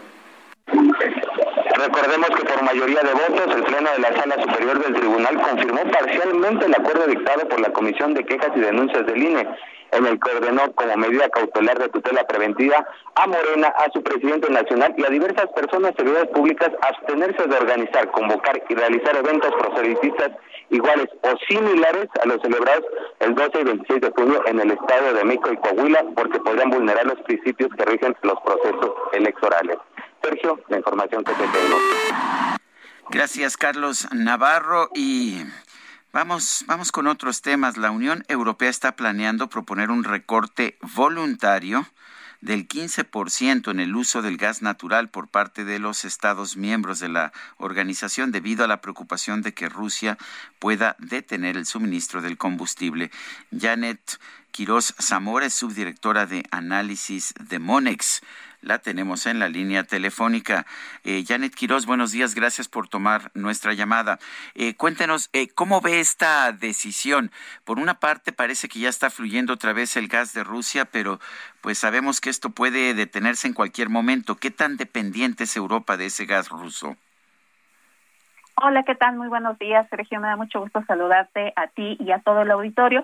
Y como lo comentas, eh, pues recientemente ante este mantenimiento que se anunció semanas atrás del el principal gasoducto que une a Europa con eh, Rusia y a través del cual eh, pues se da o fluyen los los suministros de manera pues más importante se anunció que este mantenimiento duraría 10 días en principio, pero surgió el temor de que no volviera a restablecerse este suministro por parte de Rusia. Esto como represalia a eh, pues las sanciones que los países occidentales han impuesto a este país tras la invasión que realizó a Ucrania.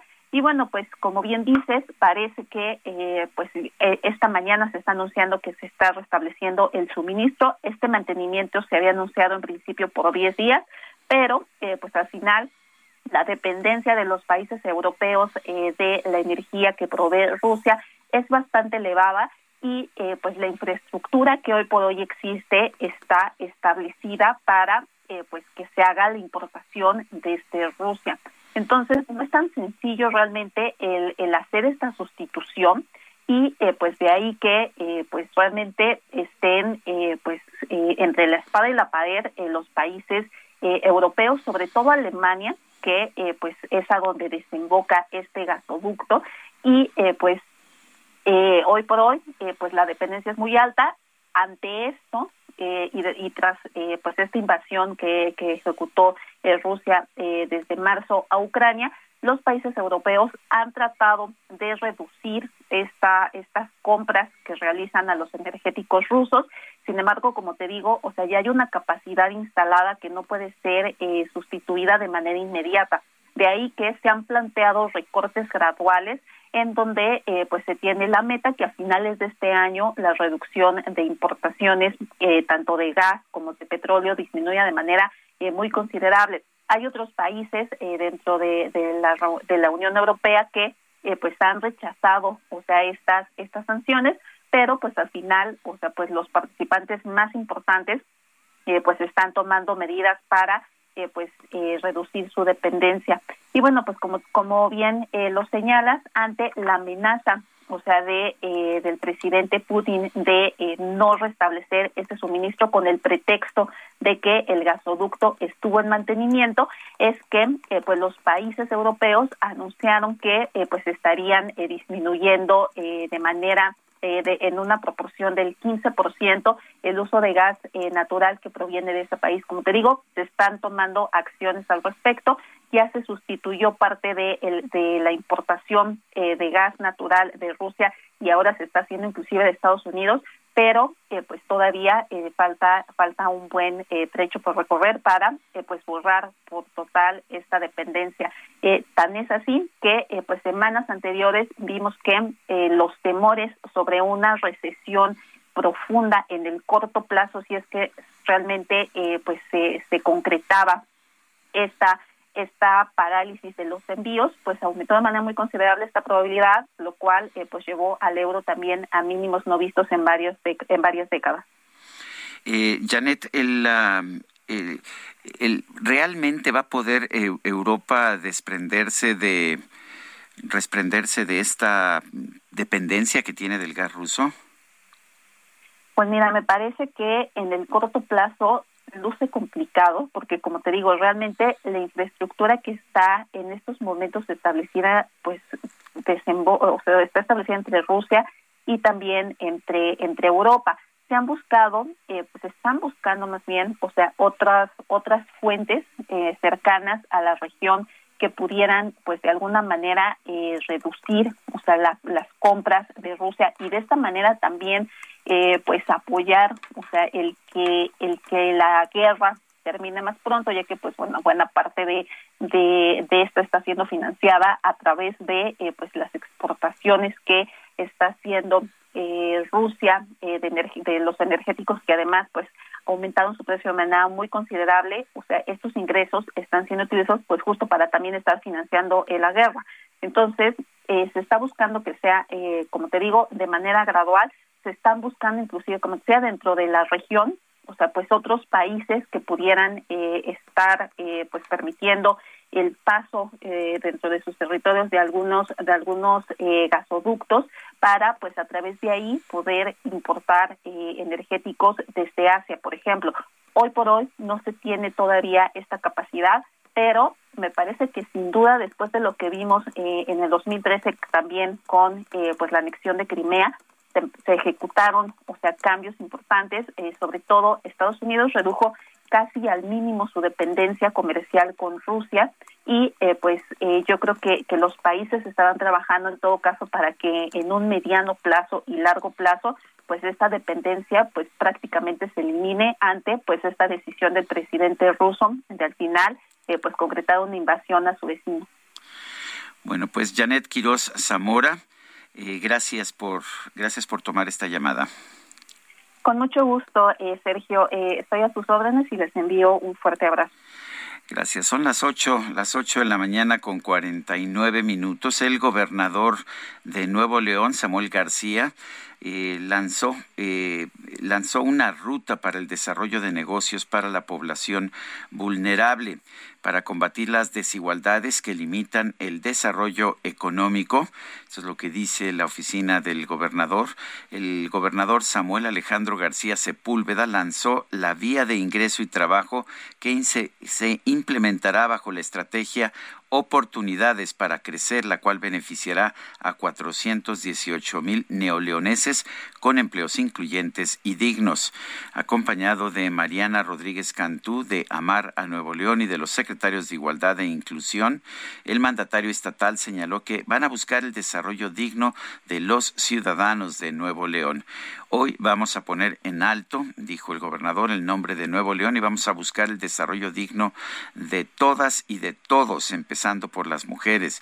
Vamos a ayudar a que los adultos mayores que ya trabajaron toda su vida tengan una salida digna. Vamos a ayudar a los del campo, vamos a ayudar a las trabajadoras domésticas y a las personas con discapacidad. Esa es la chamba del gobierno, dijo, igualar, incluir y subir la balanza a quien a quien tienen más dificultad para subir y escalar en la movilidad social. Es lo que dice Samuel García, el gobernador de Nuevo León. Y precisamente vamos a hacer un recorrido por nuestro país que comenzamos en Nuevo León con Daniela García. Adelante, Daniela. ¿Qué tal, Sergio? Muy buenos días. Pues cinco personas fueron detenidas tras manifestaciones y bloqueos realizados en la carretera nacional en el municipio de Montemorelos. Esto por parte de habitantes que buscan evitar que se utilice el agua del río Pilón para la zona metropolitana de Monterrey. Desde el pasado fin de semana se han registrado manifestaciones y bloqueos en dicha vía, que finalmente derivaron en la detención de cinco personas por las autoridades por actos de violencia contra elementos. El gobierno del estado informó que elementos de fuerza civil arribaron para apoyar a las instituciones policiales municipales para contener a las personas que estaban obstruyendo el libre tránsito de la vía. Los uniformados trataron de persuadir y dialogar con los manifestantes en la zona. Sin embargo, hicieron caso omiso ante los comandos verbales e incitaron a la agresión. Se reveló que en la disputa, cuatro mujeres policías resultaron lesionadas con golpes, mordidas y ahorcamiento. Ante los hechos en flagrancia, se procedió a realizar la detención de las y los agresores. Se informó que José N. y Daniel N. fueron detenidos por resistencia particular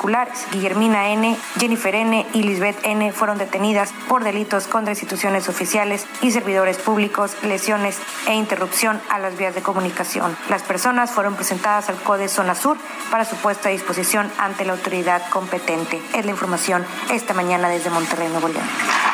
Este miércoles la dirigencia nacional de Morena presentó los resultados de su primera encuesta de reconocimiento para sus aspirantes rumbo a la gubernatura del Estado de México para el próximo año. A la cabeza de las opciones de la militancia se encuentra la titular de la CEP Delfina Gómez Álvarez, quien registró un 47.3% de percepción. Le sigue el senador Higinio Martínez, quien sumó 28.8%, el alcalde de Catepec Fernando Vilches 25.3% y el director de aduana Horacio Duarte con 17.4 puntos. En conferencia de prensa realizada en la capital del país, el dirigente Mario Delgado apuntó que ahora será el turno de la Comisión Nacional de Elecciones para aprobar los perfiles pertinentes para participar en la segunda encuesta final. Los resultados se prevén a publicar a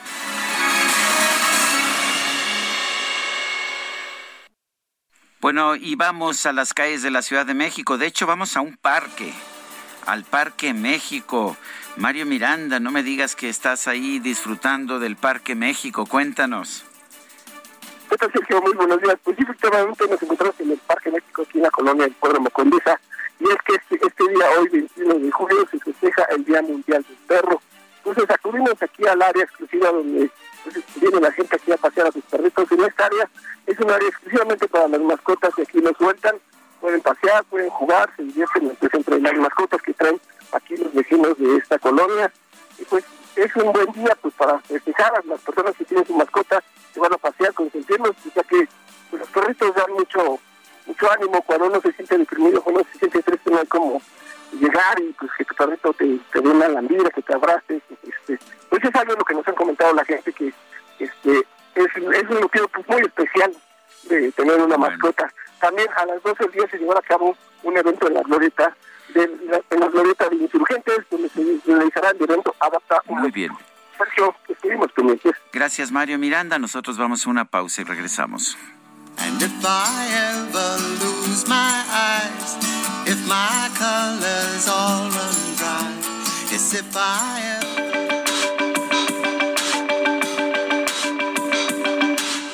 Sarmiento y Lupita Juárez quieren conocer tu opinión, tus comentarios o simplemente envía un saludo para ser más cálida esta mañana. Envía tus mensajes al WhatsApp 55 20 10 96 47.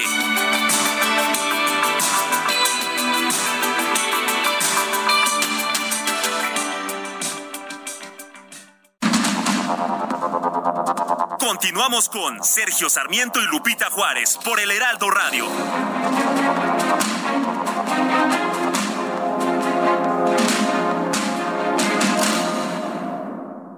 Todo lo necesario para la fabricación de muebles y la industria de la madera lo encuentras en Tecnomueble Internacional. Conecta con más de 150 proveedores líderes con la mejor oferta en maquinaria, maderas, tableros, herrajes y mucho más. La cita es del 17 al 20 de agosto en Expo Guadalajara. Regístrate en www.expomuebleinternacional.com.mx y redescubre Expo Mueble Internacional.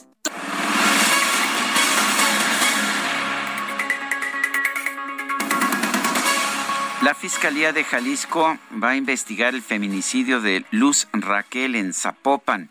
Esta es la mujer que fue atacada y quemada la noche del sábado pasado.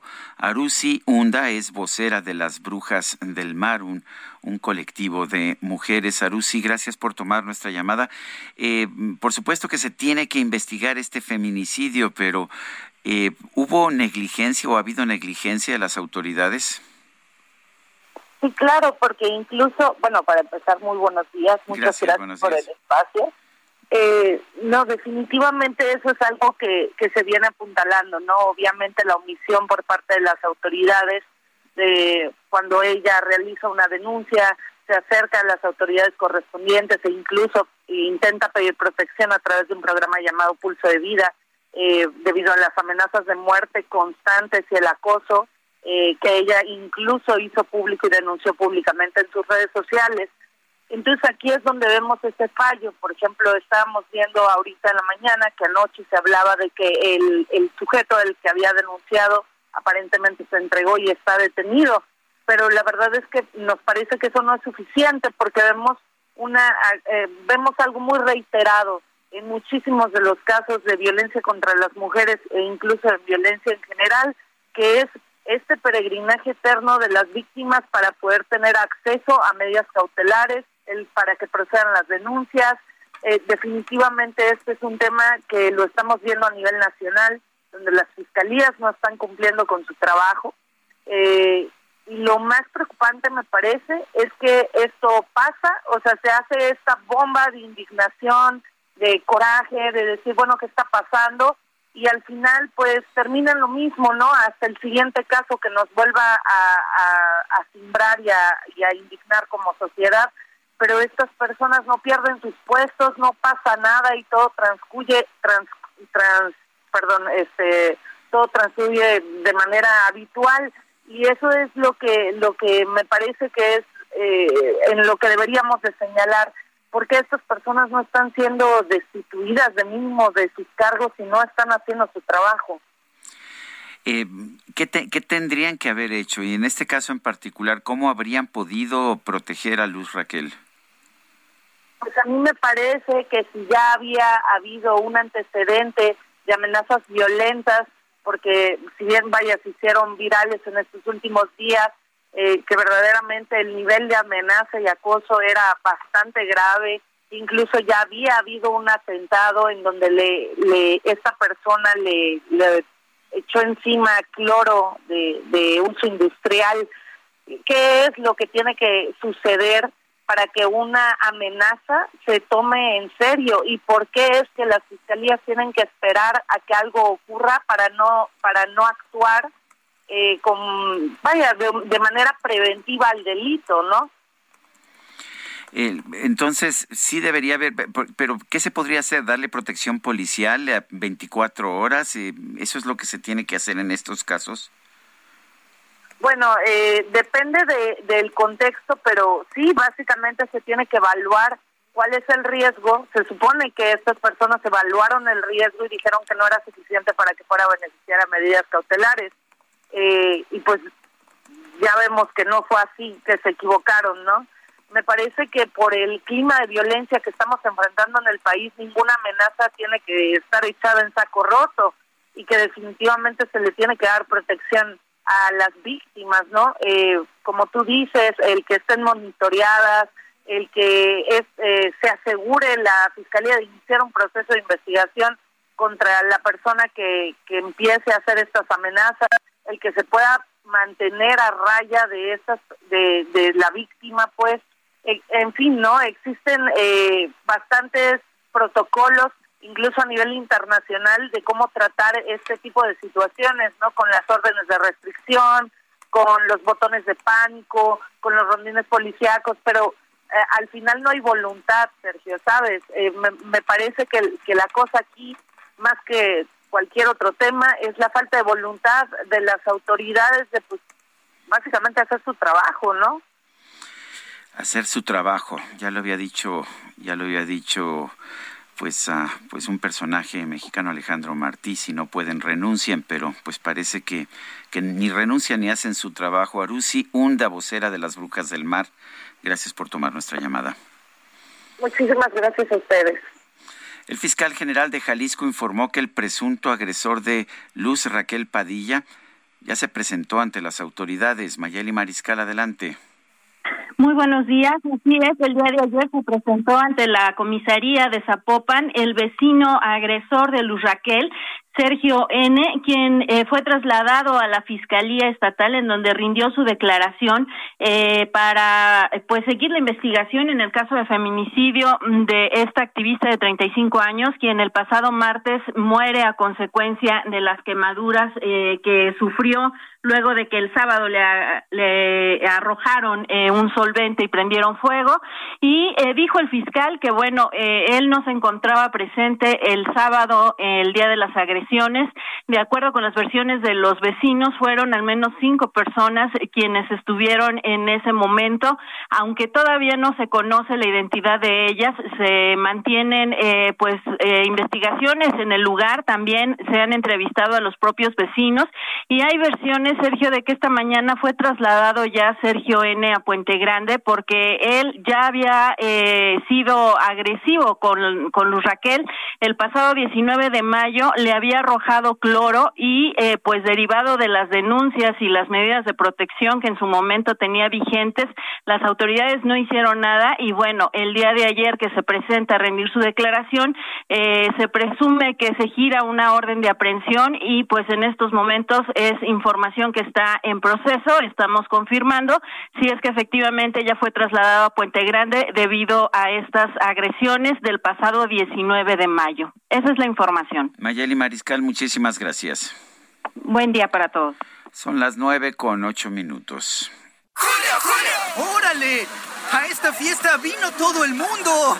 Pues si todo el mundo vino, que le lleguen al 3x2 en todos los vinos y licores. Y además, 3x2 en todos los jugos y néctares Jumex. Sí, 3x2. Con Julio, lo regalado te llega. Solo en Soriana. A julio 21. Aplica restricciones. Extra, extra. Por fin buenas noticias. Extra.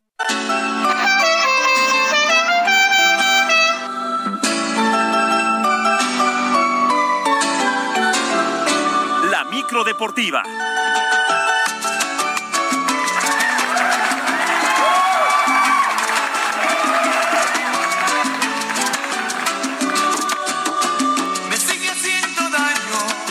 Ya no sé ni quién, a quién nos pusieron. Este, el DJ Kike, a ver si nos informa. ¿A quién? Orquesta Guayacán. Esto es nada más el cacharpo, ¿eh? ¿Te pide permiso, mi querido Julio Romero? No pide permiso, ¿verdad? De hecho, ¿cómo estás, Sergio? Buenos días, amigos del auditorio. Qué placer saludarles. De hecho, me hizo un examen ahorita antes de entrar. Me preguntó que si yo sabía que si el vocalista se había cambiado a no sé dónde. La verdad es que lo he reprobado. Eh, en distintas ocasiones. Pero de una manera impresionante, ya me quieren quitar el puesto por no saber de lo que está Guayacán. Pero bueno, ya para nosotros es viernes. Total, la salsa era los viernes, pues ahora la adelantamos al jueves. Ya vámonos de fin de semana. Oigan, pues el día de ayer, el día de ayer, el equipo del Manchester City derrotó dos goles por uno a las Águilas del América en un duelo amistoso que se disputó allá en la ciudad de Houston. Un duelo que por supuesto viste al conjunto americanista por el Manchester City que es dirigido por Joseph Guardiola. Al minuto 30, Kevin De Bruyne. Y al 46, en la compensación antes del descanso, el propio De Bruyne hizo el 2, anotó el segundo tanto para el equipo del Manchester City. La única anotación para el América cayó por conducto de Henry Martín al minuto 43. El próximo partido será el 26 partido internacional para el América el 26 de este mes enfrentando al conjunto de el Real Madrid. Así es que continúa esta gira para el conjunto de las Águilas de América. Bueno, no esta gira, sino esta serie de partidos amistosos. Eh, ya enfrentó al Chelsea, ya enfrentó al Manchester City, sigue el Real Madrid. Buena preparación y buenos juegos para el conjunto americanista. Mientras tanto, aquí en el balompié local arrancó la jornada 4 del torneo de apertura con empates sin goles entre las Chivas Rayadas del Guadalajara y los Esmeraldas de León. Por cierto, Ricardo Cadena, técnico del rebaño, no salió nada contento con este resultado y de nueva cuenta el tema arbitral se hizo presente ya que les anularon un gol por una supuesta falta o no sé qué marcaron, se fueron al bar, pero anularon el gol de las Chivas y escuchamos a Ricardo Cadena.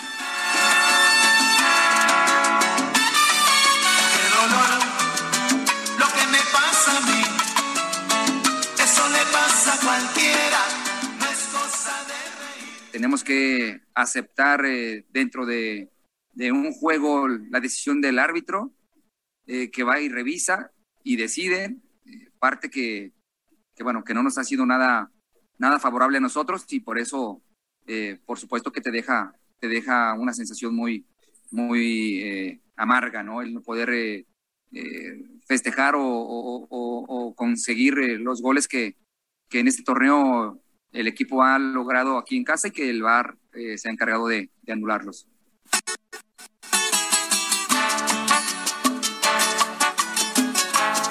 Bueno, esta jornada 4 continúa el día de hoy a las 9 de la noche con el duelo entre los Gallos Blancos del Querétaro y los Rayados del Monterrey. Pues así las cosas con el torneo local.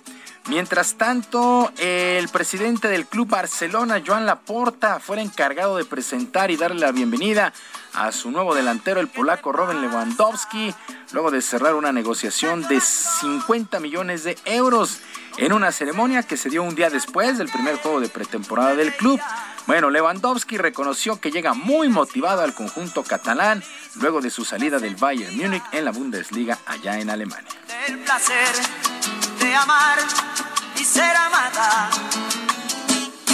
¿Qué te pasa? Dime quién te hizo mal. Dime quién marchitó tu alegría. Me llamo Robert, soy de Polonia. Um, yeah, first of all, I'm very happy to be here. And uh, that was uh, very hard uh, work um, to, to, to, to, join, to join to Barcelona, but in the end I'm here. So I know that uh, we have to work to do. We have uh, amazing because I already saw yesterday on the beach that we have a huge potential in the, in the team. Primero que todo, estoy muy contento de estar aquí. Fue bien complicado el llegar aquí al Barcelona, pero a final de cuentas ya estoy acá. Sé que tenemos trabajo por hacer con increíbles jugadores. Ya vi el potencial que tiene este equipo. Fueron las primeras palabras de Robert Lewandowski con el Barcelona. Con el Bayern marcó 344 goles en 375 partidos. El nivel pinta, pinta bien. ya está veterano, pero es un gran, gran jugador. Sí, 33 años, 33 años y dice que todavía tiene hambre de ganarlo pues, prácticamente todo con el Barcelona. Y es, es un buen equipo para, para hacerlo, sí. Sí, sí, sí, sí. El Barcelona que quiere regresar no anduvo nada bien la temporada anterior. Sí, bueno, también, eh, pues el joven atacante mexicano de 18 años, Marcelo Flores, dejó al Arsenal de Inglaterra y jugará ahora para el Real Oviedo en la segunda división de España. Llega a préstamo por un año. La idea es que Marcelo Flores tenga más minutos para tomar ritmo y elevar su nivel y así ser candidato serio para integrar la selección rumbo al Mundial de Qatar. Marcelo Flores tendrá, por supuesto, más minutos. Es muy jovencito, 19 años, 18, 19 años tiene Marcelo Flores. Bueno, en otras cosas, el comité organizador de los Juegos Olímpicos de Los Ángeles 2028 ya tiene sus fechas definidas. La ceremonia de inauguración se llevará a cabo el 14 de julio entre el legendario Memorial Coliseum y el moderno SoFi Stadium. Thomas Bach, presidente del Comité Olímpico Internacional, y Eric Garcetti, quien es alcalde de la ciudad, tuvieron una reunión donde se definieron varios temas, como esta ceremonia también de clausura que será el 30 de ese mes de julio. Por su parte, los Juegos Paralímpicos se estarán disputando del 15 al 27 de agosto. Así las cosas con los Juegos Olímpicos del 2028. En otras cosas, seguidores, seguidores del tenista serbio Novak Djokovic continúan pujando fuerte para que el gobierno de los Estados Unidos le permita el acceso al país y así pueda disputar el último Grand Slam del año. en el sitio Change.org se están recolectando firmas con esta petición también para la Federación Estadounidense de Tenis y se contabilizan ya poco más de 12 mil firmas. El ex número uno del mundo está inscrito en el cuadro principal de este torneo que se estará jugando del 29 de agosto al 11 de septiembre en Nueva York, el US Open pero de acuerdo a los eh, estatutos actuales no podrá ingresar a territorio estadounidense al no contar con las vacunas anti-COVID. Así las cosas con Novak Djokovic. Sus seguidores lo están apoyando pues vía internet para que pueda disputar el último Grand Slam del año. Ya se perdió, hay que recordarlo, Australia, el primer Grand Slam de esta temporada, justamente por su negativa a vacunarse. ¿En qué terminará el asunto?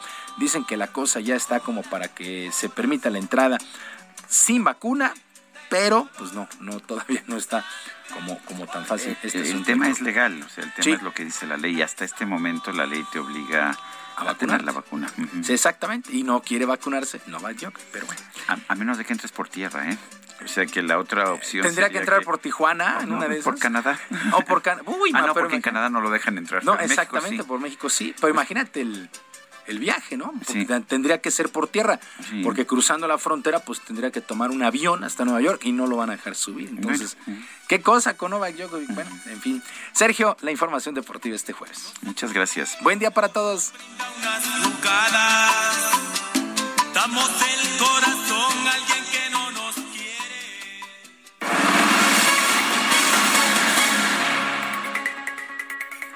Los parlamentarios conservadores británicos ya designaron a, dos candidatos finalistas para suceder al primer ministro Boris Johnson. Marta Bárcena, embajadora eminente y colaboradora de El Heraldo, está en la línea telefónica. Marta, ¿cómo estás? Qué gusto. Cuéntanos, en primer lugar, acláranos todo este procedimiento que tienen en el Reino Unido para elegir a un nuevo primer ministro sin pasar por elecciones generales. Pues sí, buenos días, Sergio, a ti y al auditorio del Heraldo Radio. Pues sí, es un proceso que para los mexicanos resulta un tanto sorprendente y quizás difícil de comprender porque eh, forma parte de un régimen parlamentario. Entonces, es un proceso en el cual, mediante el cual Boris Johnson renuncia al liderazgo del Partido Conservador, porque el líder del Partido Conservador es el primer ministro, y el Partido Conservador entonces empieza un, un mecanismo para elegir a su nuevo líder que inmediatamente pasará a ocupar la cartera de primer ministro sin tener que ir a elecciones generales. Entonces, el proceso en el Partido Conservador es interesante porque había cerca de 10 candidatos y entonces justamente los parlamentarios conservadores fueron descartando, tenían, tenían que contar los candidatos con al menos el apoyo de 12 parlamentarios y se fueron descartando en diferentes eh, etapas sucesivas, hasta que el día de ayer llegaron a una última votación de eh, ya un número más reducido de candidatos y ganaron en la votación de los parlamentarios Rishi Sunak, el antiguo ministro de Economía o, ministro del Tesoro, eh, y, con 137 votos a favor de, de 137 parlamentarios, y Liz Truss, la actual ministra de Asuntos Exteriores, con 117 votos a favor. Y fue eliminada una eh, viceministra o secretaria de Comercio, Penny Mordant, en esa votación. Entonces ya quedaron dos candidatos para, ah, para el cargo de líder del Partido Conservador y primer ministro. Ellos son Rishi Sunak, de eh, 42 años de edad, que estudió eh, en la Universidad de Oxford y después una maestría en los Estados Unidos, que fue, como dije, el ministro de Economía de origen indio, casado con una ciudadana india que es muy interesante. Esta mujer es hija de una de las grandes fortunas de la India, los fundadores y dueños de la empresa Infosys en informática, que por cierto también tienen una gran presencia en el continente americano. y por otra parte, Liz Truss, que es la actual ministra de Asuntos Exteriores, de 46 años de edad, o sea, fíjate, ya es una generación bastante joven, y eh, eh, mujer que formó parte del Partido Demócrata Liberal, que hace unos años se opuso radicalmente al Brexit y ahora está a favor del Brexit. Entonces, ¿cómo han cambiado las posiciones? ¿Qué es lo que pasa ahora? Que estas dos personas tienen eh, lo que resta del mes de julio y agosto para hacer campaña ya en todo el país y entrevistarse ya no con los parlamentarios, sino con los miembros del Partido Conservador que entonces van a votar por ellos. Y la votación se hará a distancia y los resultados de la votación se tendrán entre el 2 y el 5 de septiembre, así que el 5 de septiembre, perdón, tendríamos un nuevo primer ministro británico, Sergio. Bueno, y creo que lo que ha pasado, porque Liz Truss, eh, bueno, además habiendo venido del, del Partido Liberal Democrático, pues es, ah, no es una conservadora, es liberal. Y, y sí recuerdo yo que ella se oponía al Brexit, pero parece que para tener el voto de tus colegas conservadores, eh, pues necesita ser anti-Brexit, ¿no? Pero además el Brexit ya está hecho y el daño ya está causado. Todos sabemos que eh, no hubo una tragedia, pero el Reino Unido sí perdió competitividad. Sin, sin duda alguna el Reino Unido perdió competitividad y desató muy por debajo del agua, eh, Sergio, eh, corrientes que todavía no vemos los resultados, pero fortaleció las corrientes independentistas en Escocia y como el tema más delicado ahorita de negociar del Brexit es justamente el tránsito de bienes y servicios en la frontera entre la República de Irlanda e Irlanda del Norte, fíjate, también fortaleció las corrientes independentistas en Irlanda del Norte, porque las últimas elecciones en Irlanda del Norte las ganó ni más ni menos que el partido Sinn Féin. Pues que es el que estuvo siempre a favor del independentismo. Entonces, esto eh, no estamos viendo eh, eh, de momento, eh, aunque se anuncia quizás un nuevo referéndum en Escocia, pero sí eh, yo creo que la unidad misma del Reino Unido, de la Gran Bretaña e Irlanda del Norte también se vio debilitada o afectada por, por el Brexit.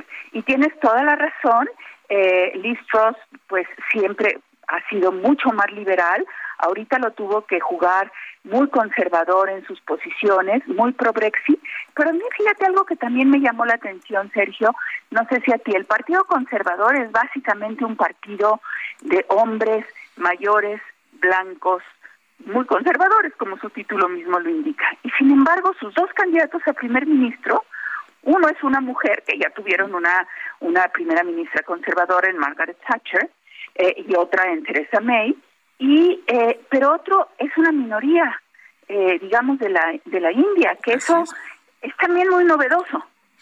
Así es, aunque es una minoría que, como dices tú, que está, eh, en este caso está casado, este candidato conservador, pues a una de las grandes fortunas, Rishi Sunak, casado a una de las grandes fortunas de la India. En fin, eh, como siempre, Marta, gracias por ayudarnos a entender estos temas. Gracias a ti, Sergio, y seguiremos en contacto. En, rápidamente, el primer ministro de Italia, Mario Draghi, presentó este jueves su renuncia. Esto lo informó la oficina de prensa de la presidencia, ya des, después de que se desmoronó su gobierno de coalición de unidad nacional. Eh, bueno, la verdad es que Draghi era popular, pero ya no tenía el apoyo de los partidos políticos. Y bueno, pues lo que, lo que vamos a ver es nuevas elecciones nuevas elecciones uh, que se van a llevar a cabo de manera anticipada en la primera o segunda semana de octubre. Son las nueve con veinticuatro. Vamos a una pausa y regresamos.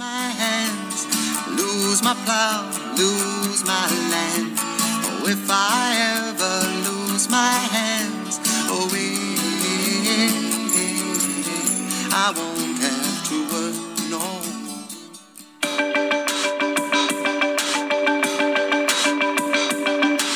Sergio Sarmiento y Lupita Juárez quieren conocer tu opinión, tus comentarios o simplemente envía un saludo para ser más cálida esta mañana.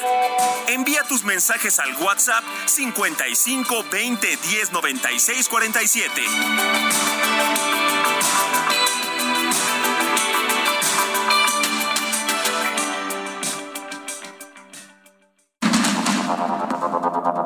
Continuamos con Sergio Sarmiento y Lupita Juárez por el Heraldo Radio.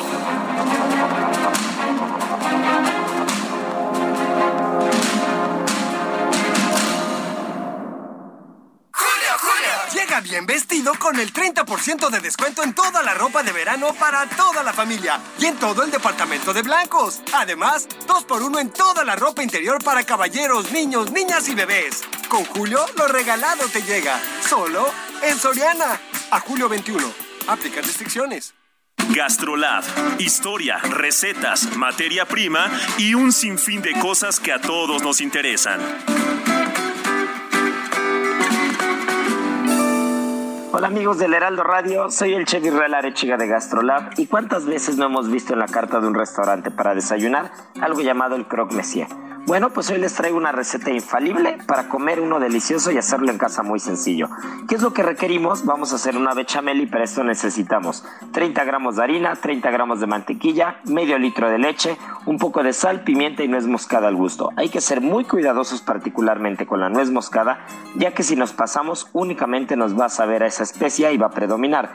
Una vez que tenemos la salsa hecha con estos ingredientes, necesitamos rebanadas de pan de caja con un poco de mantequilla y bien planchado por ambos lados para que cruja, unos 300 gramos de queso gruyere para tres sándwiches y 250 gramos de jamón de pechuga de pavo. Y ahora sí, si hay duda con el procedimiento, ya saben que en gastrolabweb.com en la parte de especiales, si ponemos croque monsieur, nos va a llevar de la mano y va a ser infalible esta receta que va a quedar como en los mejores restaurantes franceses. Llegó una oferta que está de wow y de miau.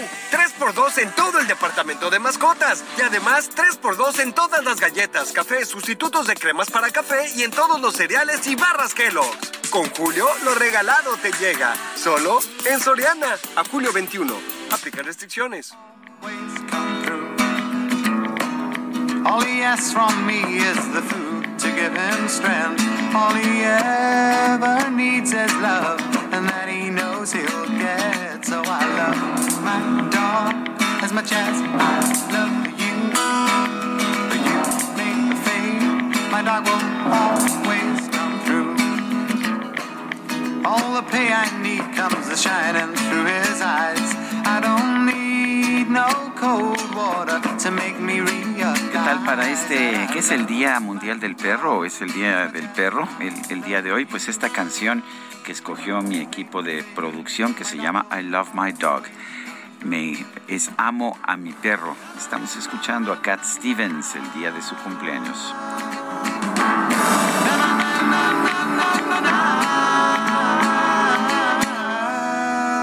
Bueno, y antes de pasar a la siguiente entrevista, se acaba de dar a conocer que el presidente de los Estados Unidos, Joe Biden, dio positivo para COVID-19. Esto según información de la propia Casa Blanca. Se había generado una controversia en los últimos días después de que en un discurso, en un discurso el presidente dijo déjeme buscarla exactamente lo que dijo, yo y muchas otras personas con las que crecí tenemos cáncer. Se consideró pues que esto quería decir lo que estaba diciendo, que el presidente tenía cáncer. La Casa Blanca aclaró que no, que estaba hablando en sentido figurado el presidente, que tiene 79 años, y que a lo que se refería es que en estados como Delaware, de, de donde él procede, hay tasas más elevadas de cáncer que en el resto del país y que él atribuyó al hecho de que hay producción petrolera. Pero en fin, eh, no tiene cáncer según la Casa Blanca, pero la misma Casa Blanca está señalado que, señalando que acaba de dar positivo para COVID-19. Bueno, y en otros, uh, en otros temas, eh, vamos con la... Ah, no, tengo... Es, esto es un mensaje, perdón, pensé que era una entrevista. No, vamos con otros temas. Un juez federal da un ultimátum de 24 horas eh, esto a la, a la Fiscalía Especializada de, de, Delitos Electorales para que informe sobre el caso de Pío López Obrador, el hermano del presidente de la República. Recordemos que eh, fue mostrado el, el hermano del presidente Pío López Obrador recibiendo sobres con dinero en efectivo por un político, un operador político del gobernador de Chiapas, entonces del Partido Verde. Eh, Manuel Velasco, eh, Gabriel Fierro Susano, encargado del Juzgado Séptimo de Distrito de Amparo en materia penal en la Ciudad de México, apercibió a la Dirección General Jurídica en materia de delitos electorales de la Fiscalía General de la República que dé respuesta al requerimiento. Eh, si no lo hace, su titular podría ser sancionado con una multa.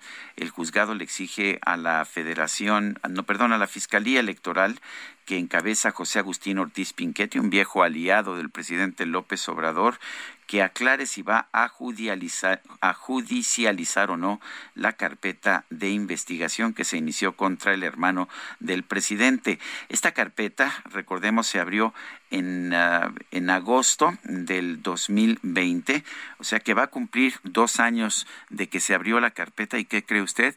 No hay ninguna notificación, ningún anuncio, ningún indicio de si se va a proceder o no eh, por corrupción y por corrupción electoral en contra del hermano del presidente de la República. Son las nueve de la mañana con treinta y seis minutos. Los foros de Parlamento abierto para impulsar la reforma electoral presidencial van a comenzar la próxima semana. Jorge Almaquio nos tiene el reporte. Adelante, Jorge.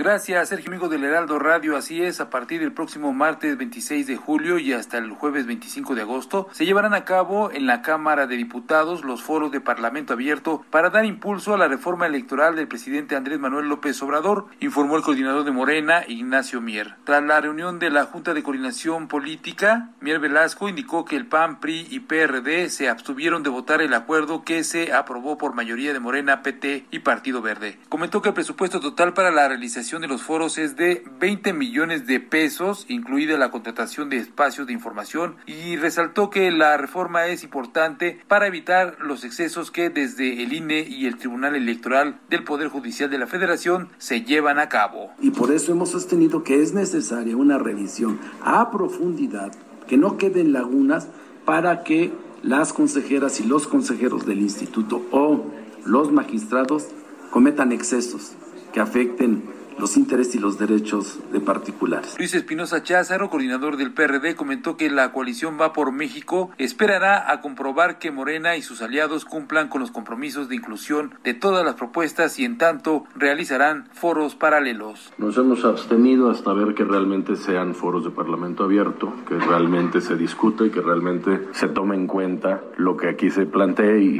y no solamente lo que el oficialismo pretende discutir. Y además de ello vamos a organizar nosotros más foros para escuchar a los expertos, a los interesados, los tribunales, los OPLES, el INE, como coalición va por México. Entonces nos hemos abstenido en las mismas fechas, en paralelo. Por lo pronto este jueves quedará listo el calendario final para lo cual el equipo técnico revisa las propuestas de modificación de formato, contenido, calendario y materiales de comunicación que implementarán en las próximas semanas. La Jucopo también aprobó que, terminados los foros, se elaboren las conclusiones y el informe final por parte de la Técnica y los enlaces de cada uno de los grupos parlamentarios entre el 26 de agosto y el 1 de septiembre para que después se puedan remitir estas conclusiones a las Comisiones Unidas de Reforma Electoral y puntos constitucionales para la conformación del dictamen. El reporte que les tengo. Buen día. Buen día, Jorge Almaquio. El subsecretario de Seguridad, Ricardo Mejía Verdeja, reveló que se dio cumplimiento a una orden de aprehensión en contra de Sergio Ismael N., presunto feminicida de Luz Raquel en la colonia Arcos, en Zapopan, Jalisco. En la conferencia de prensa de esta mañana, Ricardo Mejía aclaró que la orden de aprehensión es por los delitos de lesiones calificadas, amenazas y delitos contra la dignidad de las personas. Aclaró que la carpeta es independiente de la indagatoria por feminicidio. Se le ejecutó orden de aprehensión por lesiones calificadas, amenazas y delitos contra la dignidad de las personas y bueno, pues sí, la causa es independiente, la de feminicidio. Un juez vinculó a proceso a ocho de los diez imputados por la tragedia del colapso de la línea 12 del metro de la Ciudad de México. Teófilo Benítez es abogado de un grupo de víctimas de la línea 12. Está en la línea telefónica Teófilo Benitos, Benítez. Buenos días, gracias por tomar nuestra llamada. Cuéntenos, ¿cuál es la posición de las víctimas que usted representa al respecto de esta imputación? Al contrario, gracias a ustedes, buenos días. Pues ellos están ahorita confiados eh, de que pues se ha hecho un trabajo eh, al hacer la vinculación de estas personas y que pues vamos a continuar haciendo la investigación correspondiente a efectos de poder ir corrigiendo las deficiencias de la propia fiscalía. ¿Cuáles serían estas deficiencias? Muchísimas, o sea, hay varias cosas ahí muy pendientes, inclusive en la propia audiencia, el propio juez le dijo al Ministerio Público que por qué no había reclamado la reparación del daño eh, de un vehículo al que le cayó precisamente encima esta esta plancha y que perdió la vida de una persona, ¿no? Entonces son son cosas que realmente son innovias y que no puede pasar esto dentro de la propia fiscalía ellos argumentan que su investigación es científica, pero realmente son cosas tan sencillas que dejaron sueltas, ¿no? Eh, bueno, entonces dejaron sueltas cosas. ¿Me podría dar algún ejemplo en particular? Mira, fue algo muy complicado esta audiencia. Lo que sí es que estamos nosotros haciendo un gran esfuerzo para acabar con la corrupción, porque realmente ahí por poco queda libre por una, una de las personas debido a la ineficiencia precisamente de un ministerio público. Entonces, así como hay ciertos datos que no se no se aportaron, datos de, prueba, que no se aportaron correctamente o que no fueron bien exhibidos, entonces pues eso hace que esta investigación o esta esta esta eh, este auto de vinculación pues quede un poco flojo, más sin embargo nosotros vamos a dedicarnos a sostenerlo con otros actos de investigación y recobrar precisamente esos actos que, que fueron pues nulos porque no fueron exhibidos a tiempo, ¿no? A la, en la temporalidad. Muy bien, pues estaremos al pendiente de este caso. Es un caso muy importante, me parece. Y licenciado Teófilo Benítez, gracias por hablar con nosotros. Al contrario, muchísimas gracias a ustedes. Buen día. Vamos con Mónica Reyes, nos tiene información. Mónica, adelante. Amigos, les platico que han llegado los días únicos. Cámbiate a Citibanamex, disfruta de promociones únicas en todos nuestros productos, descubre cuál es el ideal para tu momento de vida. Además, al contratar, participas para ganar boletos para el Fórmula 1 Gran Premio de la Ciudad de México 2022, presentado por Heineken. Vigencia del 1 al 29 de julio de este 2022. Bases de la promoción en www.citibanamex.com diagonal días únicos. Requisitos de contratación y comisiones en www.citibanamex.com. Regreso con ustedes. Muchas gracias. Gracias, gracias a ti, Mónica Reyes. Y vamos ahora con Antonio Bautista, coeditor de la sección Estados del Heraldo de México. Antonio, cuéntanos qué nos tienes esta mañana. Sergio, buenos días. Seis mujeres y dos hombres fueron asesinados en el municipio de Tultepec, en el Estado de México, en abril pasado. De las ocho víctimas, cuatro eran menores de edad y de ellas, tres eran niñas. Estos crímenes forman parte de los cerca de 413 casos de menores asesinados con arma de fuego en el primer semestre de este año. Esta cantidad de víctimas equivale a la población escolar de un plantel de educación básica de la Ciudad de México. Este multihomicidio, esta masacre, palabra que no le gusta a la actual administración federal, pero es la única que hay, revela dos hechos graves que han aumentado en los últimos dos años envueltos en la pandemia, el feminicidio de menores de edad y los crímenes con arma de fuego cometidos contra la niñez mexicana. La red por los derechos de la infancia ha advertido el impacto que tiene el uso de armas de fuego en la violencia de género contra las niñas y las adolescentes del país. La organización ha alertado que los homicidios con arma de fuego contra niñas y adolescentes han aumentado de 2021 a 2022. 11 feminicidios con arma de fuego contra mujeres de 0 a 17 años se han perpetrado de enero a junio de este año. Esto representa un aumento de 37% con respecto a los ocho feminicidios cometidos durante el mismo periodo de 2021.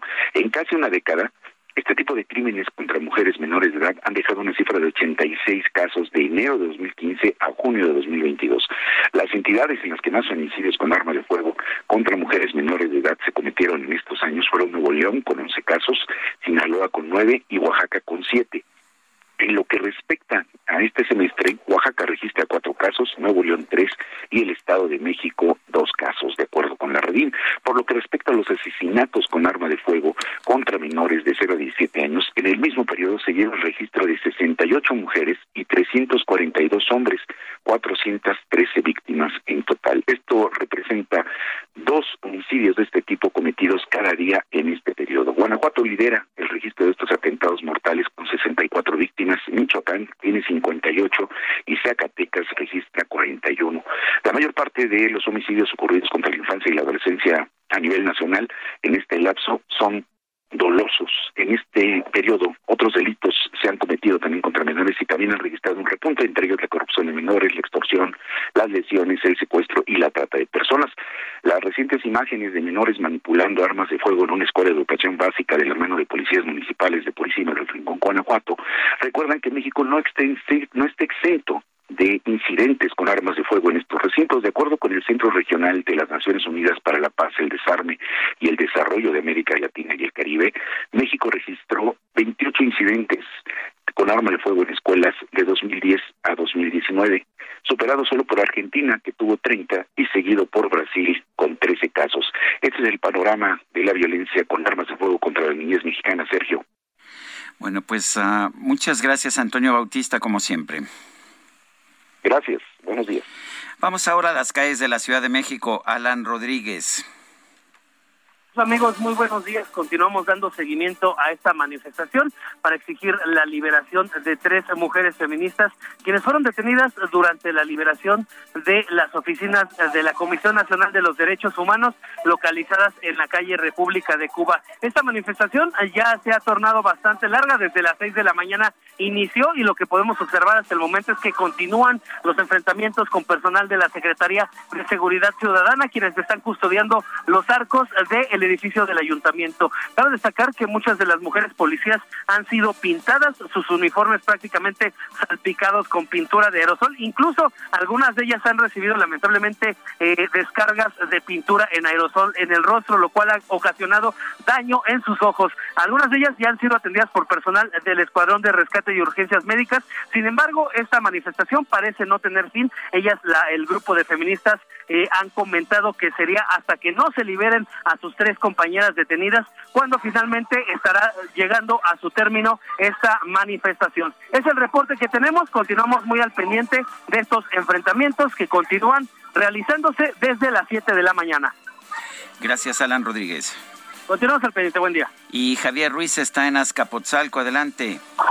Así es, Sergio, y hace unos momentos pues, se registra una fuga de agua potable exactamente en la calzada antigua de Guadalupe, que se cruza con la calle de 22 de febrero, esto es en la colonia San Marcos, y es que desde el día de ayer, pues estos vecinos denunciaron de que se estaban desperdiciando cientos de litros de agua potable, ya llegó personal de SACMES, sin embargo, pues es una tubería que prácticamente se encuentra a ras del piso, están checando si se trata pues, de una mala reparación o también pues posiblemente del robo de agua conocido también como el guachicoleo de agua. Entonces, pues prácticamente están realizando la ruptura eh, concreto para ver a dónde da esta, esta tubería. Lo que sí que ya fue, pues le colocaron una prensa, ya fue prácticamente pues sellado este, esta tubería.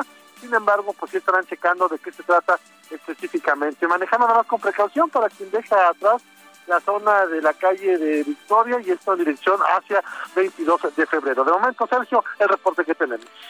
Muchas gracias, Javier. Estamos atentos, buenos días. Bueno, y eh, en otros temas allá en Oaxaca, eh, pues ha sido, ha sido muerto un, un expreso político y activista de nombre Álvaro Sebastián Ramírez. Eh, la información que tenemos ah, señala que esta persona, Álvaro Sebastián Ramírez, expreso político vinculado al Ejército Popular Revolucionario, eh, pues ha, ha, sido objeto de un homicidio, el cual ocurrió en la colonia Colinas de San José, en el municipio de Santa Cruz, Jojocotlán, esto allá en el estado de Oaxaca. La Fiscalía ha iniciado la carpeta de investigación, una carpeta de investigación por el delito de homicidio calificado. El movimiento de unificación y lucha Triqui lamentó la muerte de Sebastián Ramírez y detalló que fue asesinado con un arma de fuego. Esta organización dijo, hoy sufrimos la pérdida insustituible de un gran activista del movimiento democrático popular y hombre de ideales revolucionarios. Exigimos al Estado mexicano el esclarecimiento inmediato y el castigo de los autores materiales e intelectuales, es lo que señala esta organización Movimiento de Unificación y Lucha Triqui. Son las nueve de la mañana con cincuenta minutos. Vamos nuevamente a las calles de la Ciudad de México. Mario Miranda, adelante. ¿Qué tal, Sergio Lupita? Buenos días. Informarles a los amigos automovilistas que en estos momentos encontraremos carga vehicular en el circuito interior en el tramo de reforma a la raza. En el sentido opuesto del circuito de la raza Benjamín Franklin encontraremos buen avance. La avenida Revolución del viaducto a Barranca del Muerto con tránsito lento.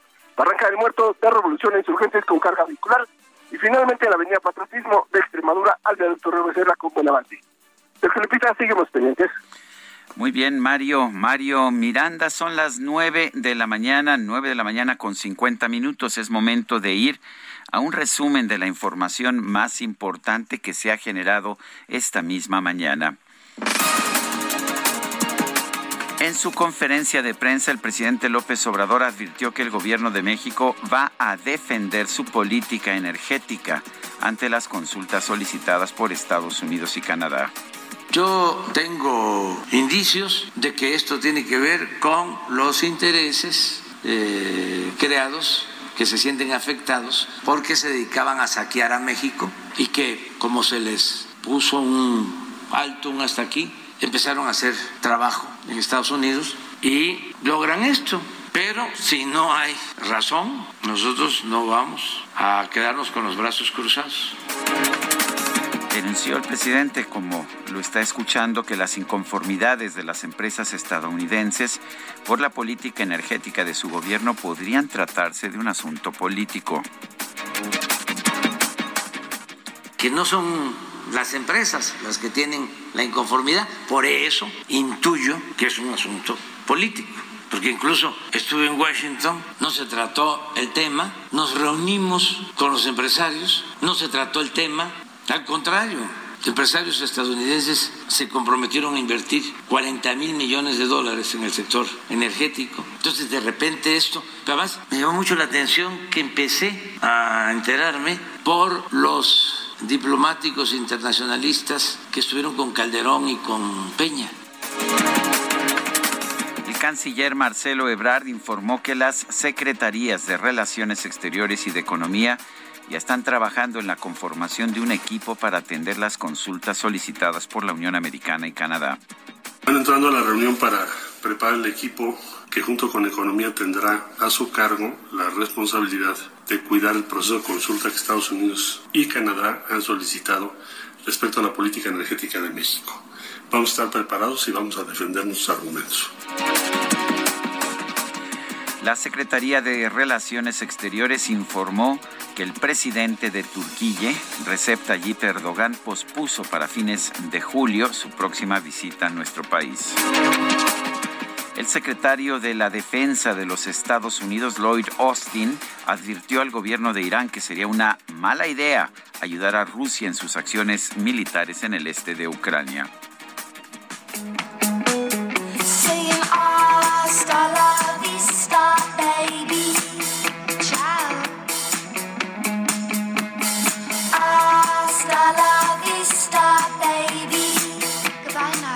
Bueno, y el primer ministro británico Boris Johnson tuvo este miércoles su última comparecencia parlamentaria antes de dejar el cargo. Ante los aplausos de los miembros de su partido, el Partido Conservador, y los abucheos de la oposición, el todavía primer ministro se despidió con una frase en español que ya se ha hecho clásica. Hasta la vista, baby. I want to thank everybody here and hasta la vista, baby. Thank you. Bueno, controvertido hasta el último momento Boris Johnson. Son las nueve de la mañana con 40, no con 54 minutos, nueve con 54. Esto significa que ya se nos acabó el tiempo, pero no se preocupe, lo dejamos con Fernanda Tapia y, y mañana, mañana a las 7 de la mañana nos escuchamos otra vez aquí en este espacio. Hasta entonces, gracias de todo corazón. Settle down. If you want, you can marry. Look at me. I am old, but I'm happy. I was once like you are now, and I know. Hasta la vista, baby. Heraldo Media Group presentó Sergio Sarmiento y Lupita Juárez.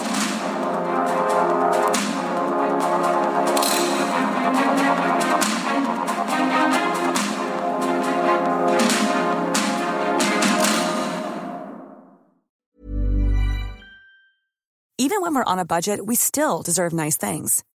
Quince is a place to scoop up stunning high-end goods for 50 to 80% less than similar brands.